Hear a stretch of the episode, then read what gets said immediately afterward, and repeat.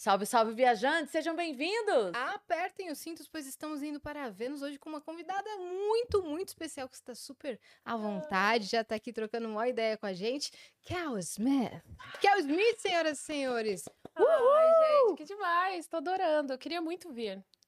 Sou Pois- fã. Ah. Quieta, bonita. Para. Aqui, Sou fã. aqui no off ela falou, nem conheço, É. nem conhecia Vênus. Ela fez assim, é. Yas, né? Pra mim. É. Você acredita? Foi, foi bem assim. Ela Como tá é com um nome? papelzinho Eu comecei anotado aqui. É, foi bem assim. Agora ela tá, ai, sou, sou fã. Não é brincadeira, ela tinha Aí dito é já. igual quando você fala que é fã de uma banda e aquela pessoa chata vai te perguntar, ai, qual é a sua música preferida, Nossa. então? É. Não é? É. Não tinha uma coisa assim no rock? Era uma coisa assim, né? Que você tinha que provar que Exato, você era. Exato. Que nem lá, Ah. lá embaixo eu cheguei com essa blusa de basquete.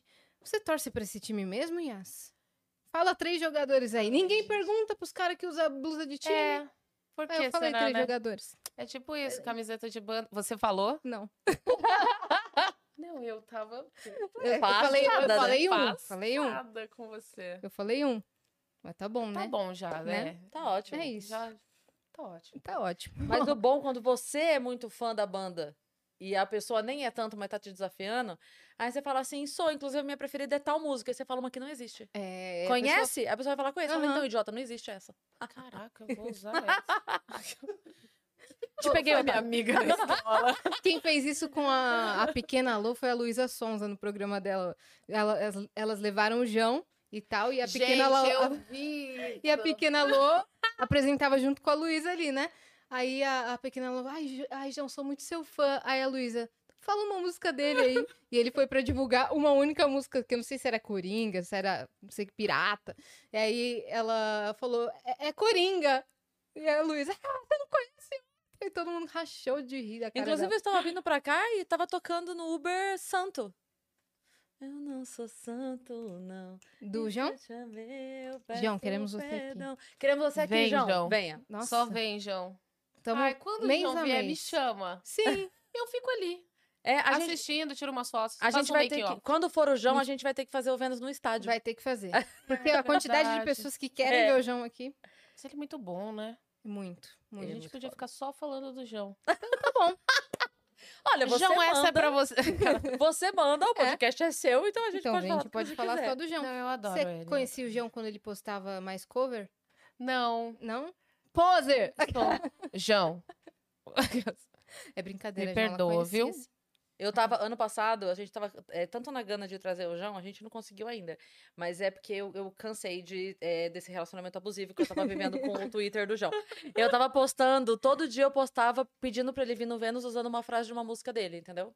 Eu postava, João, vou morrer sozinho, vamos no Vênus. Entendeu? Aí eu ficava postando. É. Só que eu fui é, ignorada. Se É. você me ignorar, eu vou te beijar com dedo, hein? Deus. Meu Deus, a gente tem que mostrar esse trecho pro João. Sim. Por favor, João. Ele vem. com certeza. João, eu, eu vou te chamar como um idiota chama. Que é da nova, é a Eu vou nova. te chamar Como como um idiota idiota chama. Era eu o ano passado chamando ele como um idiota É. chama. Adoro, Era ele eu. é demais. Eu tenho certeza que vai ser incrível. Agora ele vem. Ou se ele, se ele não vir, agora ele confirmou. Não, não vou, não. É. que são loucas essas duas. Deus me livre. Não, deixa pra lá. Mas, ó, vamos dar os recados aqui pra gente trocar ideia tranquila? Bora. Vamos lá. E tem um recado que gente- vocês vão amar, viu? Ó, se você quiser mandar mensagem pra Kel, mandar pergunta pra gente, pra Kel, só acessar venuspodcast.com.br, que é a nossa plataforma, e a gente tem um limite de 10 mensagens, elas custam 300 Sparks. Se você quiser também anunciar com a gente sua lojinha, sua empresa, a, a- a loja da sua vizinha, você pode também por 4 mil Sparks. É isso. Se você estiver assistindo a gente pela Twitch, tiver uma conta da Amazon, lembra sempre, se você tiver essas duas contas, linka uma conta na outra, porque isso vai te dar um sub grátis por mês e aí você consegue apoiar um canal que você gosta sem gastar o seu dinheiro.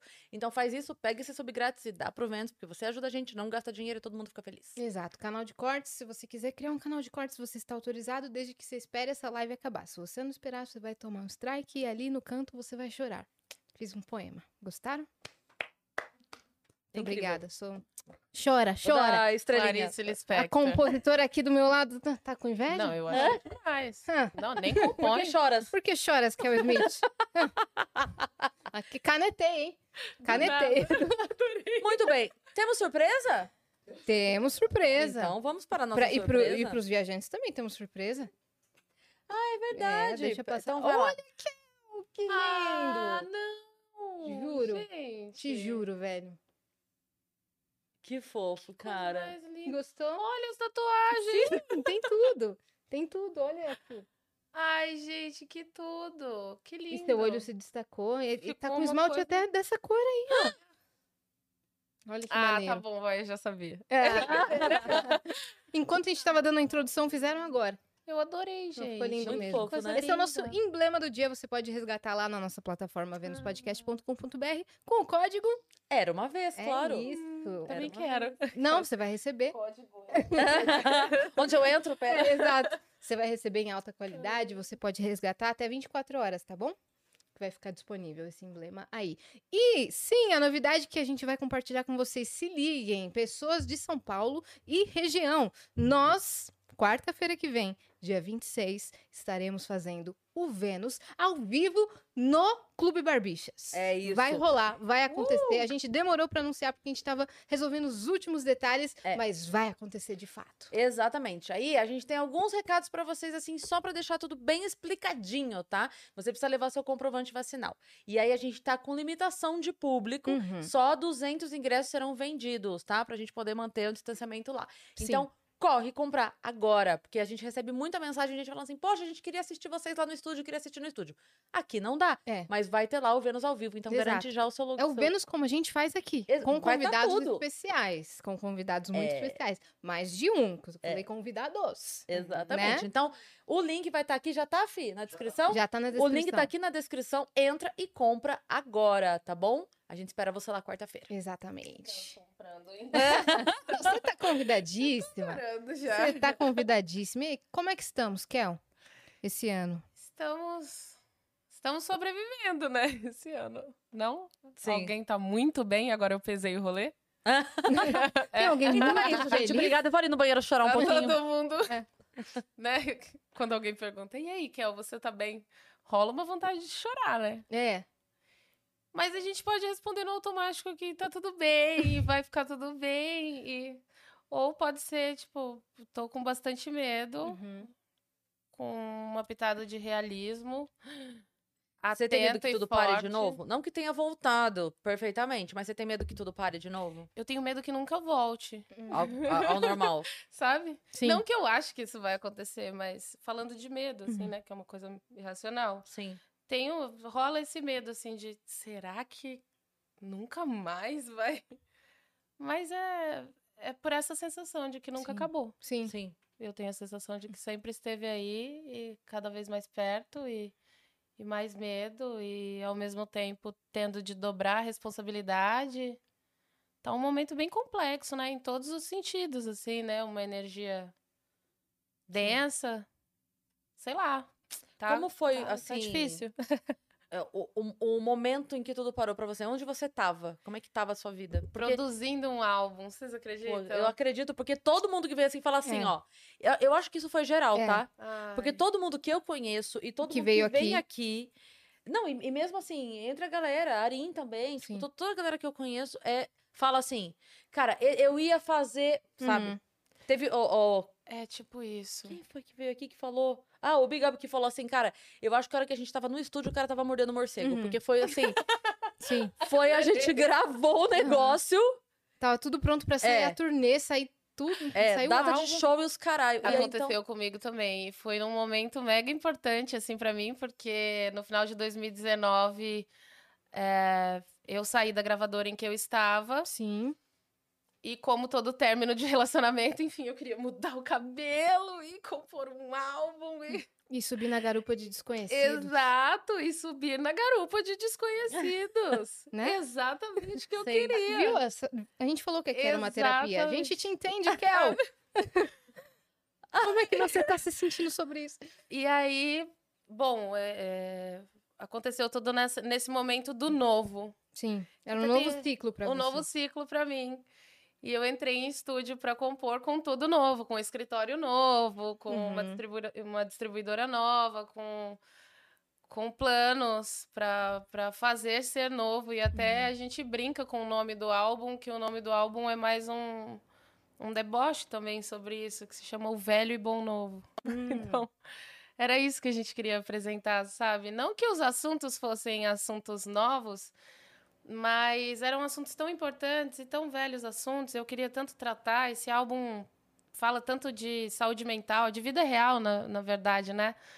Porque, para assim, pra mim, como compositora, é um desafio muito grande poder simplesmente manifestar a minha arte, falar de vida real em tempos onde a gente precisa caber dentro de caixinhas e, e tudo mais. E, e tinha sido exatamente essa, essa energia, assim, foi essa energia de o velho e bom novo. Vamos falar de assuntos é, reais Uhum. para pessoas reais. Sim. Oferecer uma arte com um propósito real, que é isso que os fãs querem. Era mais visceral, assim. Bem mais visceral. Esse álbum representa muito, assim. E me pegou no meio da produção. Eu tava em estúdio, naquele momento de. Ah, isso aqui tem, sabe, com o produtor musical de. "Hum, Tem cara do violão de fulano. Uhum. Tem cara da bateria de. Nesse momento gostoso de pensar no... Exato. nos e aí- instrumentos. e aí o primeiro caso no Brasil.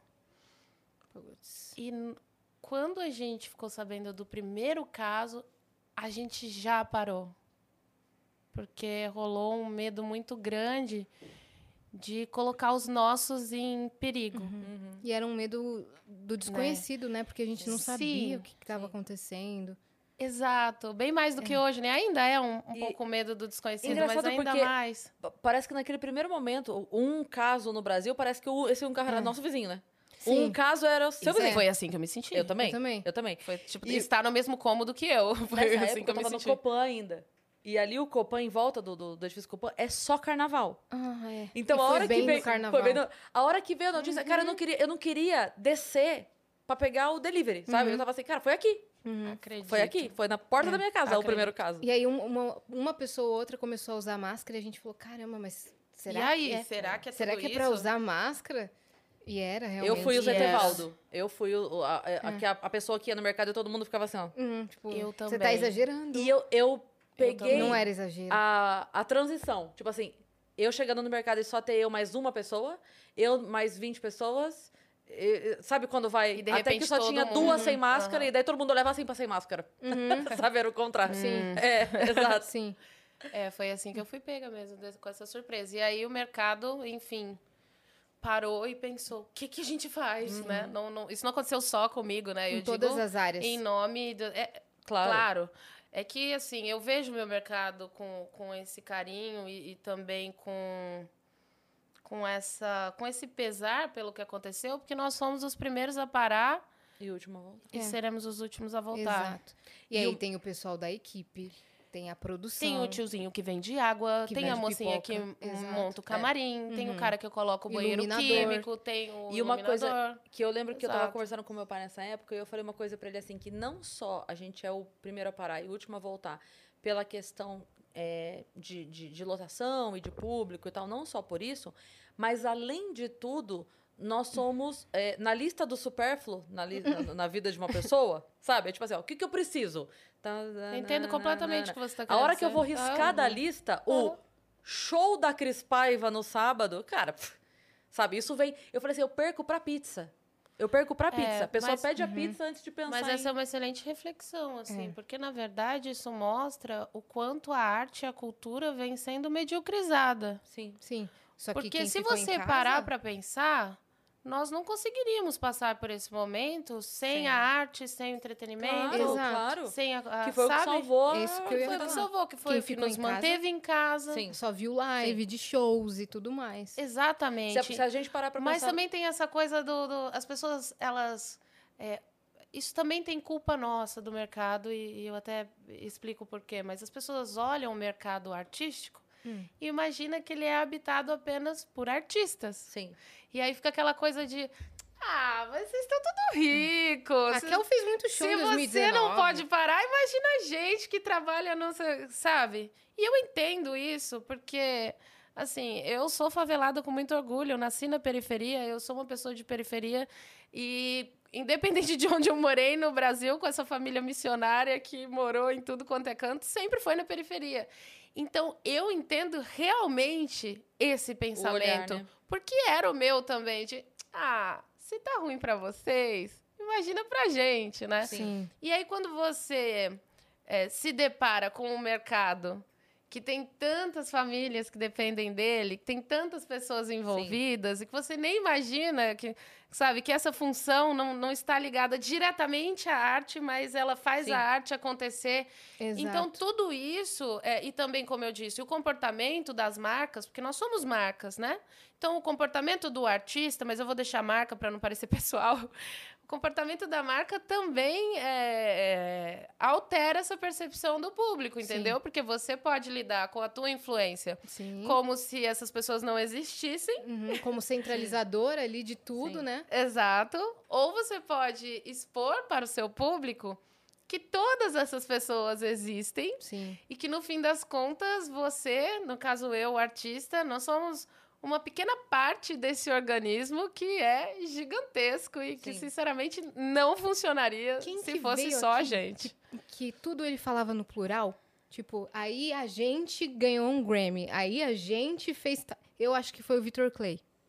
Não acho que foi. Talvez. Ele O Vitor tudo a tem bem essa Tipo, ele essa- falava assim, tudo a gente, a gente, a gente. A gente ficava, Mas a é a gente, gente, quem? né? Você, vo- você é solo, sabe? A gente, a gente. E ele, tudo ele falava a gente. Mas é que o nome da marca, né, Vitor Clay, é o É. nome de uma pessoa. Quantas pessoas estão envolvidas Nossa nessa Senhora. marca? É, então. Mas se você, como Vitor Clay, você, como Kel Smith, você não expõe de alguma forma, Sim. não, não traz essa consciência para o seu público, Sim. você percebe É. num momento como esse É a que é- diferença que É faz. um Exato. artista, mas são 50 famílias. né? Exato. Exato. E mesmo quando não era, ele falava. "Ah, E aí a gente fazia barzinho. E era ele e o irmão dele. Aí a gente. E É, ele- mas sempre tem alguém envolvido. Exato. Ninguém faz nada, pelo menos nada bom só. Exatamente. Entende? E isso foi um baque muito grande, porque aí nós precisamos é, é, entender o quanto a arte e a cultura vem sendo mediocrizada, o quanto as pessoas que estão em posição de influência, então, desde pessoas em cargo de poder político até é, personalidades, artistas, enfim, essas marcas, né, essa- essas pessoas que representam muitas pessoas, Sim. É, elas também têm responsabilidade nisso. Talvez a, a palavra culpa não seja tão bonita de usar, mas responsabilidade é a que cabe. Porque se eu sei e você não sabe, por que é que eu não divido com você para que você saiba, entende? E nem é um papo de, nossa, tô fazendo isso inteiramente por você. Como ela é coração, Como ela assim. é coração. É. Não, é que no fim das contas, também é um interesse meu que as pessoas saibam Sim. como funciona o meu mercado, sabe? Sim. Porque realmente não é apenas sobre mim. Uhum. E é importante isso ser dito e a gente vê aí as consequências Uhum. de uma cultura e uma arte, uma música sendo Total, sim. tratado como ah, lazer, É. ah, é. É. qualquer coisa que não é necessário. É que Mas você não vive sem. Que Como se, sem. como se o problema de ter ou não o show fosse o. Vai, vou falar do Vitor Clay. Fosse o Vitor Clay. E não o segurança dele, a- Uhum. o som, a luz, o tio da pipoca, o cara do, do- do estacionamento do lado do- da casa de Exato. shows. Né? É, é muita Exato. coisa. Porque tem os diretos e tem os indiretos, né? Sim, Exatamente. exatamente. É muita gente, muita cara. gente. E é muito bonito ver isso acontecer. Sim. Porque se você pensar da perspectiva que, de que é a arte que sustenta essas famílias, Uhum. isso é muito bonito. Porque acaba com essa visão tão, tão arcaica de que somos todos vagabundos e drogados querendo ganhar dinheiro sem fazer o mínimo. Uhum. Quando, na verdade, a gente tá fazendo coisa pra caramba. Sim. Pesquisa só. Sim. É, não, e, e assim, é que a pessoa vê a hora que a cortina abre, né? É. A pessoa vê a hora que a cortina É, abre. Mas uhum, a gente tá trabalhando do exato minuto que acorda ao exato minuto que vai dormir. Sim. Resolvendo coisa. E aí tem a parte burocrática além da parte artística. Tem um Sim. corre E absurdo. pro artista chegar no momento do show, ele, ele compôs todo o álbum, ele sentou pra, pra compor primeiramente, depois sen- procurou quem po- poderia produzir aquilo, se o artista é independente. Será que eu, eu Exato. mesma vou produzir? Será que alguém pode produzir pra mim? Foi atrás disso. Aí se ferrou pra achar alguém pra pra produzir, Investiu. pra inv- investiu toda a grana dele. Talvez assinou um contrato ruim no meio do caminho. Isso foi bem específico, tá tudo O bem. que nem ganhou, já perdeu. Não, isso já Exatamente. aconteceu comigo, então eu sempre falo pra galera. Já pra não acontecer com vocês. Então, Não, já aconteceu Dicas. com, acho que com todo mundo que começou Exato. e tava naquela gana de É, trabalhar. não sei se com todo mundo, mas assim, tem um lance no mercado da música que é uma coisa que eu já saquei, assim, que é Deslumbra, meio. né? na- descubra, na minha vez ninguém falou. não vou falar pra Ah, você tá. agora. E, porra. Nós somos artistas, a gente precisa água tá mesmo quente, se... pula. É, tipo, sabe? A gente precisa se unir, sabe? Sim, Você sim. precisa me dizer, tipo, cara, não faz isso. É, eu passei por sabe? isso e foi exatamente Eu passei assim. por é. isso. É, é o que eu tento fazer minimamente, sem criar muita polêmica, mas Uhum. enfim, as coisas até que não são ditas, elas significam coisas, então. é, e o artista também, né? O corpo do artista é um ato político, a voz do artista é um ato político. Qualquer coisa que eu disser aqui, eu preciso ter responsabilidade que eu estou dizendo. Então, é, nem é para criar polêmica, é para criar essa consciência mesmo de tipo, cara, eu quero ser artista, eu quero viver de arte, o que, que eu faço? É, eu preciso ser. A gente, artista, a gente tem essa mania, né? Eu preciso que alguém me queira, que um produtor queira assinar comigo, que uma gravadora Uhum. queira assinar comigo. Eu preciso que alguém diga que eu sou artista o suficiente para que eu acredite em mim e tal. Rola essa coisa, mas no, fi- n- n- por fim, o artista ele precisa muito mais da arte dele, compreender quem ele é e o que ele quer e como fazer, então, posteriormente, do que qualquer outra coisa, porque o restante é essa coisa do nosso ego que realmente bate forte mesmo. de Será que eu sou bom o suficiente? Será que as pessoas gostam da minha música? Necessidade de Será que eu serei né? aceito? Nós temos, Temos. claro, entende? E, e todo mundo tem. E o importante é você saber lidar com isso para que nessa de apenas buscar essa aceitação, buscar que alguém afirme que você é o artista que por fim você sabe que você é, você não acabe assinando um contrato ruim, entende? Uhum. Porque quando você começa a sua carreira artística, você sabe cantar, por exemplo. Você não sabe o que é fonograma, obra, direito autoral, direito conexo. Nossa, pra Você não sabe, uma música. Entende? Você não sabe como é que faz isso, o que, que se precisa. Usar o microfone, muita gente Não, chega- eu não sem sabia. Quando eu cheguei no, no estúdio para gravar a primeira vez, eu não sabia. Eu não sabia o que era o INIR, eu não sabia que- como usava o fone, como era o microfone. Era, era sim tudo novo. Então, essa sua falta de consciência, de conhecimento, te faz com certeza estar mais vulnerável. Sim. E aí, quando as pessoas me perguntam assim, ah, o que eu faço para me tornar uma Kel Smith? Aí, a minha intenção é dizer, bom, vamos começar pelo que você não faz. Não faça isso. Não venda sua arte. Não tente se parecer com alguém que fez sucesso, porque você vai surfar uma onda que não é sua, você vai viver uma história que não é sua, você vai cair no meio desse personagem, sua saúde mental vai pra merda, entende? Uhum. E como artistas, nós sentimos tudo, nós sentimos muito. E não tem como separar. Se eu destruo a sua vida e, e a- ou eu destruo a sua carreira, é a mesma coisa, Sim. porque a sua arte, a sua carreira é a É a sua sua vida. vida. Então, assim, é, é muito melhor assim é, pensar, por exemplo, é, que é mais importante com quem se vai do que para onde vai. Que é importante, sim, você ter um bom advogado, uma boa advogada. Um beijo, doutora Marisa.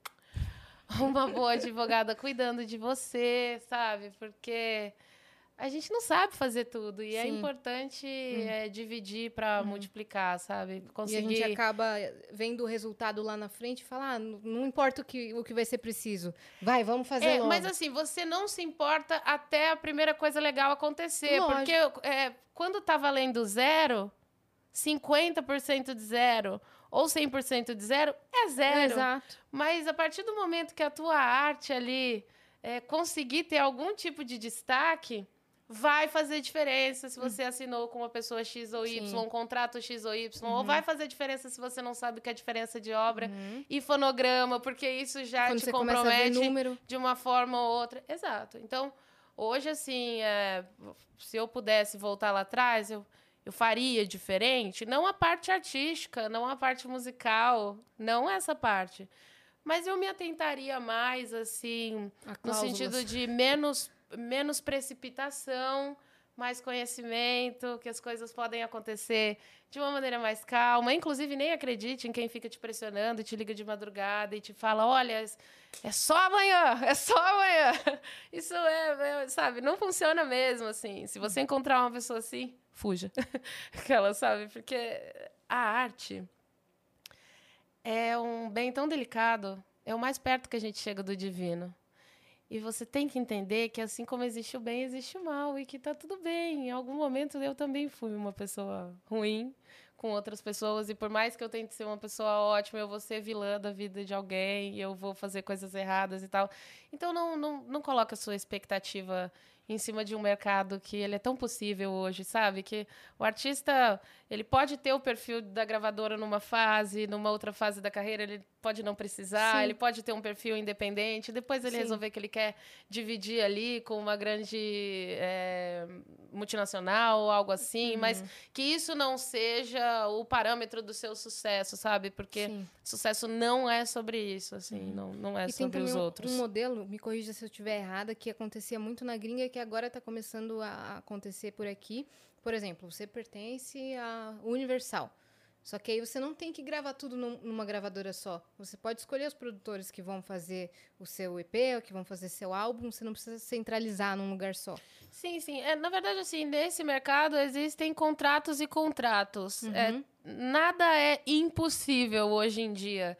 E por isso existe, é, apesar assim, né, nós estamos, nós estamos num, num momento de discussão sobre o mercado, nós ainda temos ali uma galera que já estava acostumada a trabalhar com aquele antigo método de, de produto, de compra e venda de produto, que era o CD e tudo mais, e isso era uma outra vertente, um outro momento da arte E um outro modo de consumo um outro também. modo de consumo e hoje em dia a gente consome por assinatura, então realmente é diferente.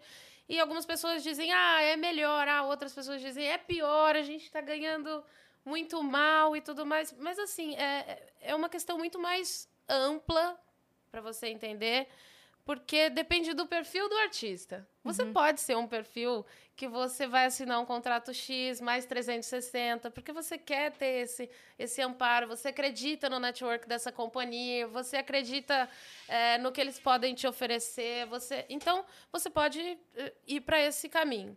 Você pode ser um artista que você aconteça através é, da, da- o que eu digo sobre democratização das redes sociais, Sim. do TikTok, do, do, do Instagram. Então, não tem muito mais regras. Se você tiver. é, eu digo assim, é importante você estar seguro de si para se vender. Porque se você chega mostrando que você precisa e você assina com alguém que te passa a mensagem de que você precisa daquela pessoa, daquela companhia, você já está numa relação abusiva. Porque no fim das contas, se a companhia chegar a querer assinar com você, é porque ela tem um interesse no sentido de te entender como um produto comercial, te entender como um produto rentável. Sim. Então ela tem interesse em você. Você não tá ali, por favor, olhem pra mim, pra minha musiquinha e pro meu CDzinho. Uhum. Não se trate assim, sabe? Eu acho que é melhor você trabalhar com quem te escolha e não com quem te precise, Sim. sabe? E Uhum, você Porque quem te também. precisa, depois que passou o seu sucesso ali momentâneo, vai falar... "Ah, Vai Exato, próxima. próximo. Exato. É, é, é, é- é sobre isso, sim. Sim. E também tem essa coisa do perfil, né? Se você é um artista que você quer trabalhar o comércio também dessa forma, com prazo de validade menor, Uhum. você também pode trabalhar. É, você pode você- apostar em vi- vi- viralização. Sim, como Né? também você pode ser um artista que você é, acredita que sua marca funciona no show, Sim. no, no, no low profile, no, Exato. no, no palco. Já teve no- gente que- aqui que falou, sabe? nós somos é, pessoas de público, a gente traz público, a gente não. A gente pode não ter tanto número na internet, mas de público é assim. Exato, então vai depender Incrível. do perfil do artista Sim. o contrato que vai ser indicado para ele, o tipo de parceria que vai ser indicado. E aí entra a importância de você não querer viver a história de um outro artista, porque aquele case de sucesso não é sobre você, É. é, sobre aquele outro artista que tem um outro perfil que não o seu. É. Então, para que você não caia nessas receitas de bolo, é melhor que você primeiro se analise, entenda com prioridade quem você é como artista, o que você quer como artista, qual é o seu propósito.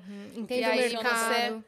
Exato. E aí você começa a olhar o mercado. Quem, quem se parece ali comigo? Quem combina comigo? Eu não tive esse entendimento no, no meu início, eu não tinha esse conhecimento. Eu realmente, como eu te disse, eu tinha a minha música, acreditava nela e queria fazer tudo Você, com che- ela. você chegou crua, você acha? Cheguei Ingênua? totalmente crua, to- totalmente crua, sem saber o que era obra e fonograma. Vamos amiga. falar então esse- desse seu início? Como é que foi? Como que, que a música entrou na sua vida? Você comentou que seus pais são, São missionários. missionários. É. Como é assim, que era a sua vida Eu vivi na igreja evangélica, então meus pais, como missionários, é, a gente morava pouquíssimo tempo em cada cidade, abrindo células dessa igreja, formando essa comunidade com esse mesmo propósito, e aí, quando essa célula estava consolidada, a gente então partia para uma próxima célula num outro lugar. Então a gente viveu essa vida totalmente itinerante, assim, essa vida na estrada.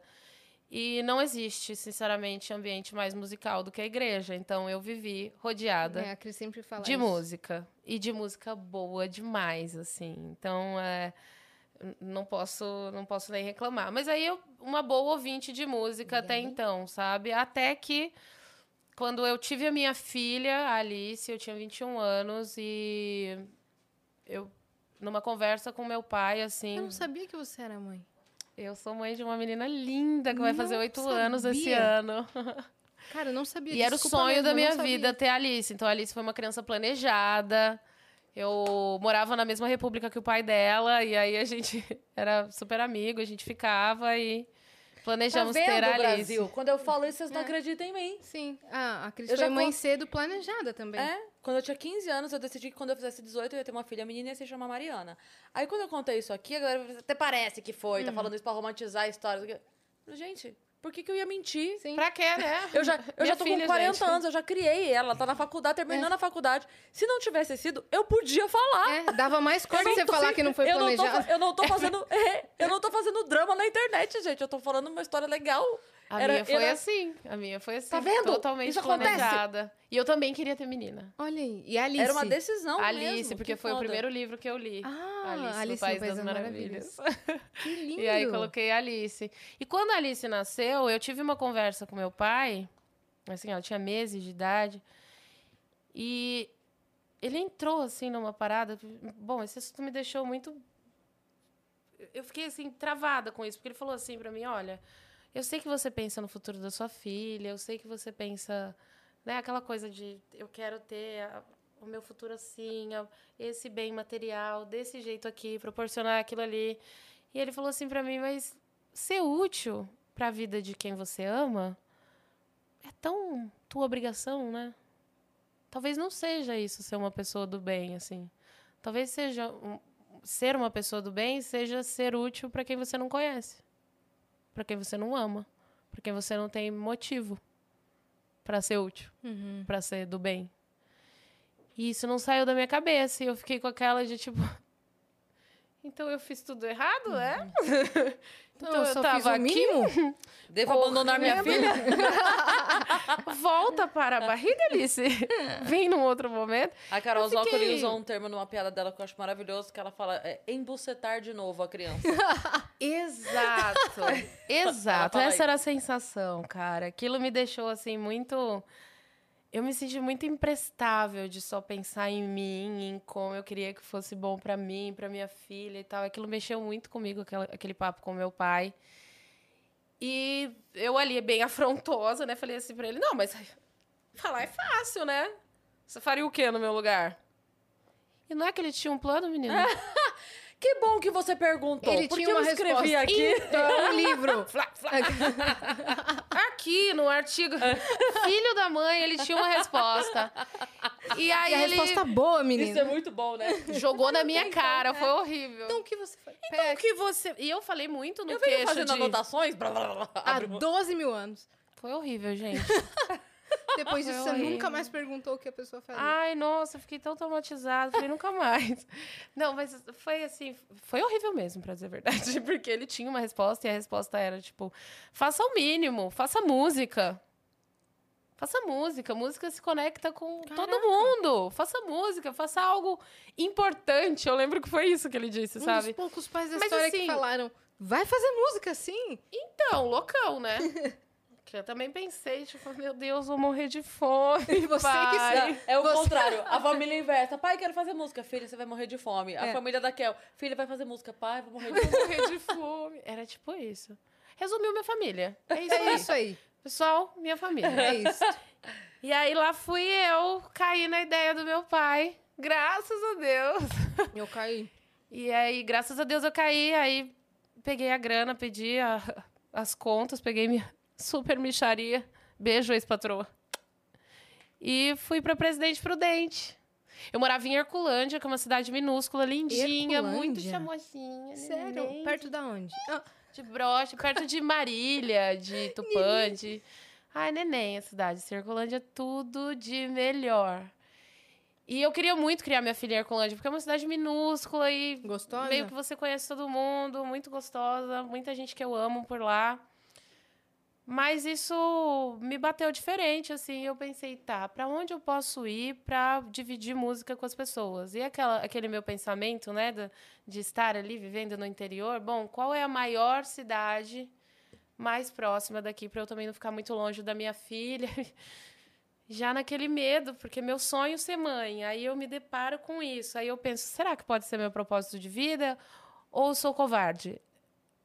Eu achei que eu era covarde. Às vezes eu ainda acho. Mas eu escolhi. Que loucura, Mas você eu teve fiz muita isso. coragem. E aí eu fui com a passagem de ida e eu perdi o ônibus. Meu pai foi acelerando aquele, aquele carro velho até chegar no ônibus e eu subi, deixei minha Sério? filha pra trás, cara. Foi horrível.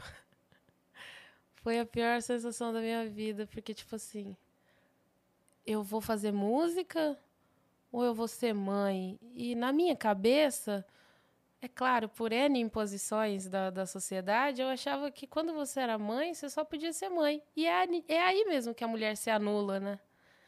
E hoje eu entendo, assim, mas ali naquele momento eu fracassei. Eu pensei, bom, eu deixei minha filha e eu fui fazer pelos outros.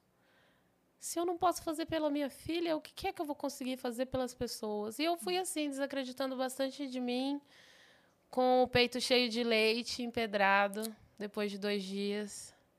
Ela tinha Foi- quantos anos? Ela Hum, tinha meses? meses, sete meses, oito meses.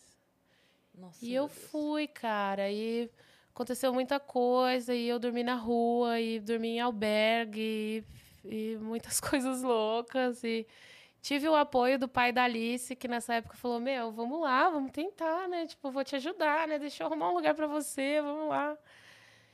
E aí a gente conseguiu sair desse, desse albergue, desse mini alojamento, depois, a história foi, eu, eu naquele caos de morrendo de febre com meu peito empedrado, pensando, vou ser artista. E aí eu, uma amiga minha me chamou para tomar uma cerveja. Beijo, Mia, Yasmin. Beijo. E aí a gente sentou assim num, num, num barzinho lá de Presidente Prudente. E tinha uma galera, assim, uma galera não, tinha uma moça e um cara, assim, tocando muito violão. E eu fiquei pensando, tipo, nossa, bem que eu podia encontrar um cara assim pra fazer um som comigo, sabe? E fiquei olhando ali de boa ouvinte, de público, tomando a minha cerveja com a Mia. E, gente, vocês não vão acreditar, é muito cena de filme. Quando deu o intervalo, esse cara, o Jonas, ele começou a assistir o único vídeo que eu tinha feito pro Facebook para divulgar a minha música. Eu tinha feito cantando um- uma música para minha filha. Você é assim, um sonho pra mim. E eu gravei, coloquei lá e coloquei um trechinho do Zé Cabaleiro cantando Telegrama. Amo essa música. Mas foi assim, sabe? Eu tinha, tipo, 100 amigos no Facebook.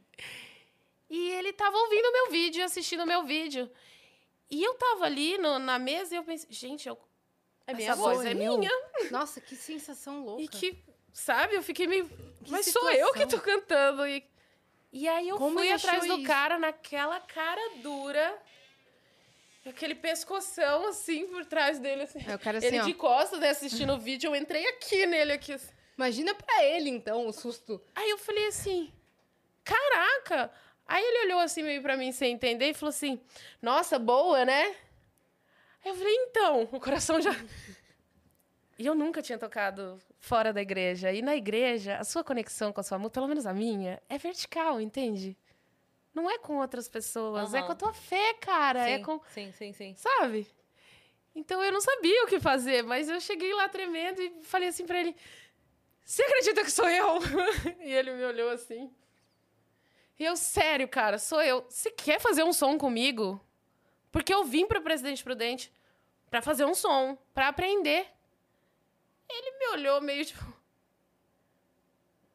quero. Nossa. Mas vamos lá, vamos fazer uma playlist. Onde é a sua casa? Aí eu fiz tipo. Eu tinha que ter uma casa, né? Uhum. Então eu ali no albergue. Aí eu fiquei meio. Falei, então. Eu meio que não tenho uma casa ainda. Aí ele falou, como assim? Aí eu não consegui explicar direito, mas eu expliquei que eu tinha deixado minha filha e a grana que tinha com a minha filha, com meus pais. E vim tentar a vida é, fazendo minha arte. Mas eu também não me conhecia artista. Então eu precisava me descobrir ainda. E se ele estava disposto a essa loucura toda de descobrir uma artista em mim. E que eu não compunha, mas que eu adoraria cantar ali as minhas referências e aprender também, cantar umas músicas e tal. E, e criando a minha personalidade artística. E ele caiu no meu papinho. e aí a gente foi para a República de um super amigo meu, que foi quem me ensinou tudo que eu sei sobre o rap. Que foi o João de Deus, que é um amigo rapper meu, que morava numa república atrás desse bar. Então a gente saiu do bar, eu não tinha uma casa, mas eu tinha a República do João de Deus para ir fazer o repertório. Já cheguei lá, já morrendo de fome, sem se alimentar direito há uns quatro dias. É, porque. E aí já cheguei naquela, na amizade, né? João, tem coisa aí pra fazer? Vou fazer um macarrão pra nós. Tipo, por favor, tenha. Eu cozinho pra você. E foi isso mesmo, conquistei a amizade do João pelo estômago, cozinhando pra galera da República. Mas aí fiz uma comida assim e a gente começou a notar, tipo, ah, vamos cantar essa aqui do Belchior, essa aqui da Elis, ah, vamos cantar essa do Timaya. Ah, vamos cantar essa daqui. Ah, vamos... essa aqui ninguém espera essa cantando. Vamos cantar criolo, vamos cantar Rael também, vamos Misturar rap e, isso, e eu fui criando uma coisa que era meio essa mistura de tudo que eu conhecia da MPB, que tinha um pouquinho ali da regionalidade também, porque eu amo música nordestina, sou apaixonada pelo Nordeste, então, assim, eu também Vocês trouxe moraram lá? isso. Sim, meu pai é nordestino. E toda a nossa, né? Eu, eu vivi nesse ambiente, família do meu pai é nordestina. E eu tenho muito orgulho, porque, uau, que que lindo, sabe? Quanta cor, quanta cultura, quanta força, Uhum. quanto tudo. E eu queria trazer isso para minha música também. Então, virou essa grande mistura, aquele primeiro repertório. Eu pensei, meu Deus, eu não sei a letra nem de 10% disso aqui. Mas vamos fazer um show. Ah, daqui quantos meses o show? Aí ele, ah, eu vou ver ali com o cara do boteco e tal e te falo. E era em uma semana, assim. Nossa. Pra pegar todo o E repertório. eu lembro que eu não tinha internet em casa, né? Claro. Eu não tinha uma casa, Você quem dirá internet. casa, Galera. E aí, o que, que eu fazia? Tem uma internet lá em Presidente Prudente que é uma internet do Parque do Povo, que é lá aquela área verde e tal, não sei o Uhum. quê. Pra galera ali perto da pista de skate. Então, o que, que eu fazia? O Wi-Fi livre da, da praça. Isso. Uhum. Eu pegava a muito daqui. música, ia lá com o celular podre caindo aos pedaços, ficava lá na E o internet. Wi-Fi não era bom. Não. Tinha muita gente usando, né? E aí eu ficava lá na internet baixando essas músicas pra depois conseguir ouvir em casa, numa caixinha que meu pai tinha improvisado pra mim. Pra você E foi assim, pegar, é, foi assim que eu comecei o meu primeiro pegava a repertório. letra e tirava print. É, não, eu não sabia tirar print, eu escrevia. Mas eu, era bom porque ajudava a memorizar. Então, eu escrevia. E aí, as que eu não conseguia, assim, a- o, o músico que tocava comigo, o, o Jonas, ele imprimia. E aí, eu tinha uma pastinha. Hum, que fofa. Uma pastinha de Eu música. tinha uma pastinha de música. Eu fui fazer meu primeiro show. E, cara, eu, eu não sei, assim, Foi, no- mas- foi no bar? Foi, foi no onde? bar. E é uma sensação muito louca, porque por muito tempo eu fui a vegetal do colégio. Então, eu não era popular, eu não era que subiria num palco e cantaria para Ah. pessoas. Eu era que ficaria. Era a planta do BBB. A planta. Não, gata, eu era o adubo. Porque a planta, ela dá uma mexidinha aqui, uma interagida. Eu tava ali adubando só, eu Hum. tava ali. E aquilo tudo vem, né? Passa um filme na sua cabeça de, ok, vou me expor. E agora? E se não? E se? E se? E se? Aí me lembro que tomei um porre maravilhoso de cachaça coquinho. pra ficar no grau. Eu, ok, já subi no palco, beleza, meu. E aí, eu não, minto. Não tinha tomado um porre, tava prestes a subir o Então, palco vamos assim. voltar. Voltou. Aí o dono do bar falou assim: Como é seu nome? E aí eu pensei: Como é meu nome? Tinha que ter nome, né? Tinha que ter casa. Tinha que ter Tinha que ter casa, nome. agora tinha que ter nome. Que difícil, ser artista. Droga, achei que era só cantar. e aí eu fiquei pensando que nome. E a minha mãe, quando a gente morava na igreja em Uberlândia, eu tinha um amigo meu e a gente brincava que a gente era a dupla daqueles, daquele seriado Kenna e Kel. Ah, Como não? entendi. E, e o Kel? Sabe, eu ia fazer essa piada com você. Tipo, eu ia fazer essa piada. Eu quero e eu ia eu te falar, quero. sim, amiga! Essa era a referência. E eu achava que não. Eu falei, vou ficar quieta, né? Cara, essa, é- essa já era a referência. E aí, porque a gente era muito grudado, eu e o Regis, que era o Kenan. E aí ficou Kenan e Kel. Só que a minha mãe, ela, coisa de mãe, né? Que vai chamar o. Vai chamar Keila, que meu nome é Keila. É. Ela ia me chamar, ela chamava Caio, Kelly, Pedro, Lourdes, Kátia, qualquer coisa, nome da família inteira e não chegava no Keila. Sim. Chegou um belo dia que ela Rex. sozinha decidiu Rex! ah, Não! Chegou um belo dia que ela decidiu que era Kel. Tanto quanto os meus amigos da igreja. Ela decidiu. E aí ela meio que tipo, ai, meu, muito difícil Keila, errei rude. Vai, Kel. Tinha que acertar o nome da filha? E aí esse fiz um- negócio de ser Você mãe. entende? que família, né, gente? E aí ficou Kel, Kel, minha mãe pra um lado. E aí quando a Ficou mãe chama, legal, né? Kel. Uhum. Quando a mãe chama, não tem como, já carimbou ali, era meu É. nome artístico. Na hora eu lembrei. O cara falou, qual que é o seu nome? Eu fiquei meio lesada, assim. Não dá E aí eu falei pra ele, Kel. Aí ele, ah, tá bom, vou te apresentar então como Kel. E aí eu pensei, meu Deus, quem é a Kel, né, cara? Eu nem sei quem ela é. E aí o dono do bar falou assim pra mim, olha, é, eu sei que esse é o primeiro show, o Jonas falou, e a galera aqui vem, né, depois do trampo, pra beber, e pra conversar, e pra gritar, e, ah, e se divertir.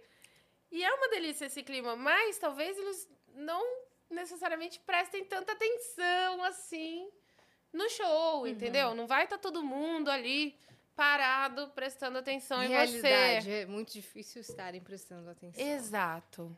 E aí a gente tem que ficar, né? é, brigando pela atenção com garfos e cervejas e histórias do chefe. É. E aí eu pensei, putz, eu. Aí eu olhei assim pro Jonas, assim, já com. Me segurando pra não chorar. Eu falei assim pra ele: eu não quero ser música de fundo, cara. Eu não quero. E aí eu fui me desesperando. Eu não sou um elevador. eu, isso, eu não quero ficar tocando musiquinha de fundo pras pessoas. Não, não, não aceito isso. E aí ele falou assim: calma, Kel. Porque no fim das contas é a arte que convence. Então, assim, ó, toma seu porre, entra tranquila e se diverte. E, cara, nunca mais aquilo saiu da minha cabeça. Caraca, querido. Jonas, um eu abraço, pensei, velho. vou me É, divertir. Jonas, né? Jonas. Que Jonas, querido, um cara. abraço. Aí eu pensei, vou me divertir, sabe? E eu subi no palco e realmente não tinha ninguém olhando. Eu pensei, ah, é? Então tá bom, então. e aí comecei a cantar e. E, cara, é essa coisa mágica mesmo. A arte, ela é essa. Essa loucurinha aí. E a galera foi vocês começaram a se apresentar. olhando e foram prestando atenção. Isso começou a circular na cidade e a gente começou a fazer muito show. Obrigada, presidente Prudente. de- Sério? Nossa, nós tivemos assim uma fase de. restaurante. Não, eu tive uma fase de quatro shows dia. Nossa. Quatro shows noite. Nossa. Não vejo a hora, hein, contratantes. Vem em mim. Tamo voltando. Vem em mim em segurança. ok? E vacinado. E foi assim, o público me abraçou desde o início. E era pra ser um showzinho, um pocket show pra testar. Fiz um show de três horas. Caramba, E tava cara. lá. Tava, a Tudo bem que eu tava virou... um pouquinho. Também mais pra lá do que pra cá, me empolguei. De repente. Porque o Jonas falou, toma o seu porre. Quando. Isso ficou na sua Se cabeça. você for ver bem, nem foi culpa minha, foi o Jonas. É. O que ficou na sua cabeça não foi nem a parte de se diverte. Não, faz parte, foi toma o seu porre. Coquinho. E foi assim, desde o primeiro show. É, o meu grande barato é a minha conexão com o público, assim, que era de quem mais eu tinha medo. Uhum. E foi quem Foi mais me abraçou. Fez sua escola de, de conectar É, mesmo. o bar foi a melhor escola possível, porque eu pude testar, sabe? Por exemplo, é, Presidente Prudente tem uma cultura dentro da música sertaneja muito forte, e eu tenho maior respeito pela música sertaneja, e o mercado sertanejo sabe disso, porque eu, eu faço questão de compor para eles, eu faço questão de, de fazer parte dessa história, porque eu fui criado ouvindo sertanejo, eu tenho todo o amor do mundo por essa música que é brasileira. Então eu, eu, eu sou muito, muito grata ao sertanejo, assim. E a gente tava falando de pandemia, o quanto fizeram, né? É, O quanto as lives fizeram. sertanejas. é, E posso dizer, e as ações. não só fizeram diretamente ali para as pessoas as ações, a arrecadação de alimentos, que, poxa, o povo realmente precisa. Mas eu posso dizer aí, é, sendo o exemplo dessa minha opinião, que fizeram muito por mim também, porque se no meio dessa pandemia eu pude ter o mínimo de tranquilidade para fazer a minha arte, isso também tem a ver com o mercado sertanejo que me abraçou como compositora e que eu pude expandir então a minha Total. marca desse jeito Total. e pude ser valorizada E dessa tem- forma tem por esse muita mercado, atitude. entendeu? Tem muita atitude que a gente nem fica sabendo, porque não é uma coisa. é, não é tão dito, ou não é tão, enfim. Mas é. A, a Marília, ela vendeu o jatinho dela. Ela tinha um jatinho dela que ela vendeu para que todos os funcionários fossem pagos durante aquele ano todo. Bom, a Marília é até complicado falar dela, porque quem a conhece, quem a conheceu, é tão difícil falar no passado dela. Quem conheceu a Marília entende o tamanho, sabe, da nossa pessoa, né? perda. Uhum. Porque, cara, eu não sei explicar assim. Eu convivi com ela por pouco tempo, em poucos momentos. E foi uma convivência puramente artística.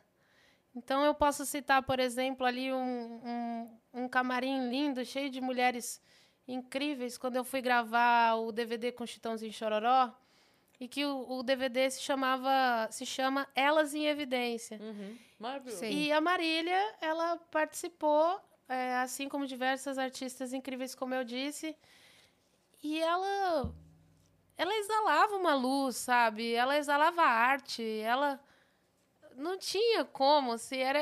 Gente, é- eu não sei se vocês entendem, mas sabe, é uma pessoa irretocável. Sim. Um astral incrível, uma luz, Uma uma, pureza. coisa, um, uma pureza e ao mesmo tempo uma malandragem na hora de compor, uma caneta absurda, um- uma artista que sabia a importância de se posicionar e se posicionou até o fim. Uhum. E assim, uma mãe incrível, uma amiga incrível, Sim. percebam, uma Sim. profissional irretocável. Sim. Você não vai escutar É. falar da Marília por aí, tipo, é não, não, todo mundo fala bem, mas olha, Mas teve teve- uma, não um- teve uma, pessoa coisinha que, fez- que que falou isso. não, Não tem, não Uma. tem, porque tem. ela exalava arte. E a gente tá tão carente disso, sabe? De apenas é, ser. Porque a gente luta pelo direito de ser na arte. Sim. Porque você ouve assim, olha, mas que tal mais pra lá? Mas que tal, eh, que tal menos eh, estrofe? Que tal repetir essa parte do refrão? Que tal... E dependendo de como você vai se permitindo interferências, obviamente que nem todas são ruins, ok? Se você trabalha com pessoas em quem você confia, eu trabalho com pessoas assim. Sim. Então, se eu E que- falo pro meu produtor, ah, maestro Bruno, eu pensei aqui, mas o que o senhor acha? O senhor acha que. que... Eu chamo ele de senhor, todo mundo acha um senhorzinho, né? O maestro é, É, tipo. é Imaginei baby. maestro Bruno, Não, um cara, senhor. Ele é muito, ele é muito little boy, ele é Ele muito tem 20 babinho. anos. é tipo isso. Acho que o maestro tem uns 30 anos, mas é, é por respeito mesmo. Aham. E eu, eu sempre pergunto, o que o senhor acha disso aqui? O senhor gosta dessa frase? O senhor acha que repete? Porque eu confio nas pessoas com quem eu trabalho. Agora, quando a pessoa ela te vê puramente como um produto e não ela torna é, o resultado final um produto comercializável, entende? Ela tenta transformar a arte num produto. Uma fórmula ali. E aí você começa a ouvir que menos cabelo, menos cintura, menos tênis, menos maquiagem. Não, mais, mais refrão, até três minutos. Agora comprime. Não, mas tem que caber no challenge do TikTok. Ah, mas tem que não sei o. Eu entendo que é importante pensar nisso, mas na minha opinião, é importante pensar nisso depois que a música tá pronta. Uhum.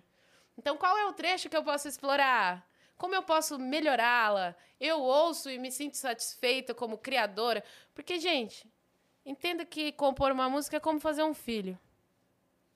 Eu não saio fazendo filho com qualquer pessoa. Eu não quero que ninguém fique dando pitaco na criação do meu filho. Nenhuma mãe quer. Entendeu? Tira a mão da minha criança, porra. Então, se o artista também não tiver um pouquinho dessa rebeldia, ele vira só um produto do meio. E vai chegar um momento que, por mais que você esteja feliz com o que vem disso, né? E eu tô dizendo de grana mesmo, de estrutura, porque eu, como uma pessoa que vim de periferia, a- o meu maior sonho quando eu era pequenininha era ter banheiro dentro de casa. Tipo, não tinha. Eu morava em umas casas que o banheiro era pra fora, era um buraco. E, e aí eu queria ter um banheiro, queria ter chuveiro quente, entende? Quando você eh, quer o mínimo, você alcança o mínimo. E é metas. E eu alcancei aquele mínimo e para mim era o meu máximo. E aí eu pensei, posso sonhar um pouquinho mais. E com a música também é assim. Você precisa respeitar, porque a arte, a música, ela está muito mais para a imperfeição do que para a perfeição. Sim. Entendeu? E não é à toa que artistas em 1950, em 60, gravavam sem nenhum artifício tecnológico. Gravavam, era Com chiado. uma só né? gatinha, mete o play aí, Uhum. bota pra gravar e eu confio nessa banda. E, eu conf- e é por isso que eu gosto de anunciar os meus músicos, é por isso que eu gosto de colocar o nome deles em evidência. Porque às vezes as pessoas não fazem ideia da diferença que faz tocar com gente do nível que eu escolho tocar, com gente boa, com Nossa. gente que tem uma, uma carreira brilhante. Você tá lá tocando com o Fernando Rosa, com Cuca Teixeira, com Marcelo Mariano, com Conrado Góes.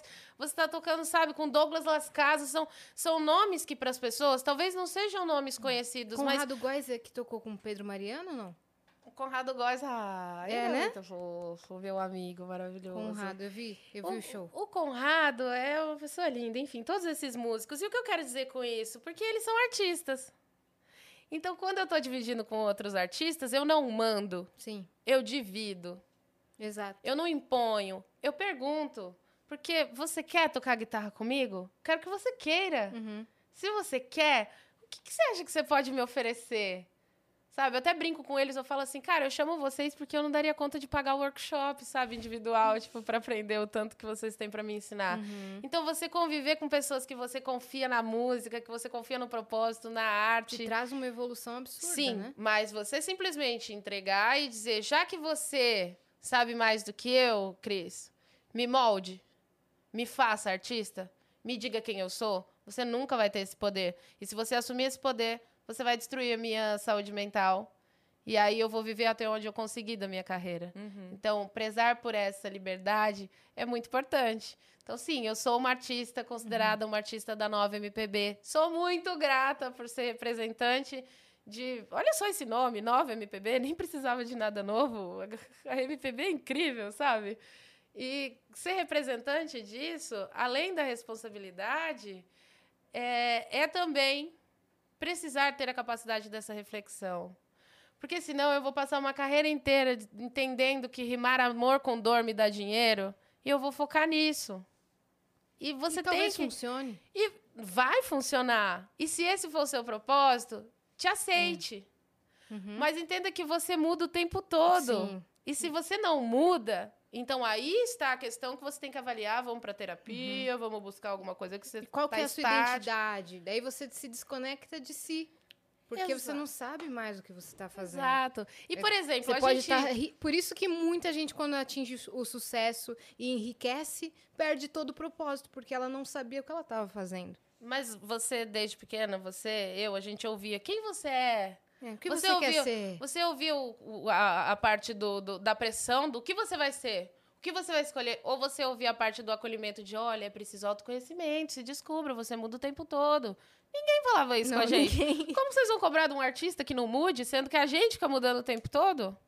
Sendo que a gente fica descobrindo que aquilo que você era, você já desdisse aquilo que você disse antes, como Sim. diria Raul Seixas, Eu entende? não concordo comigo da semana passada. Eu não concordo na gata, eu fui a favor do golpe. Entendeu? Eu tava lá dizendo, fora Dilma, quando tirar ela, depois é só tirar o restante. Tenho vergonha disso? Tenho. Devo, não nego, pago quando puder. A eleição próxima tá aí, vamos tentar resolver. Mas eu fui essa pessoa e hoje eu não, não concordo. Hoje eu acho que foi um golpe. Hoje, na minha não tão humilde opinião assim, eu olho em volta e penso: meu Deus, como eu não vi isso acontecendo.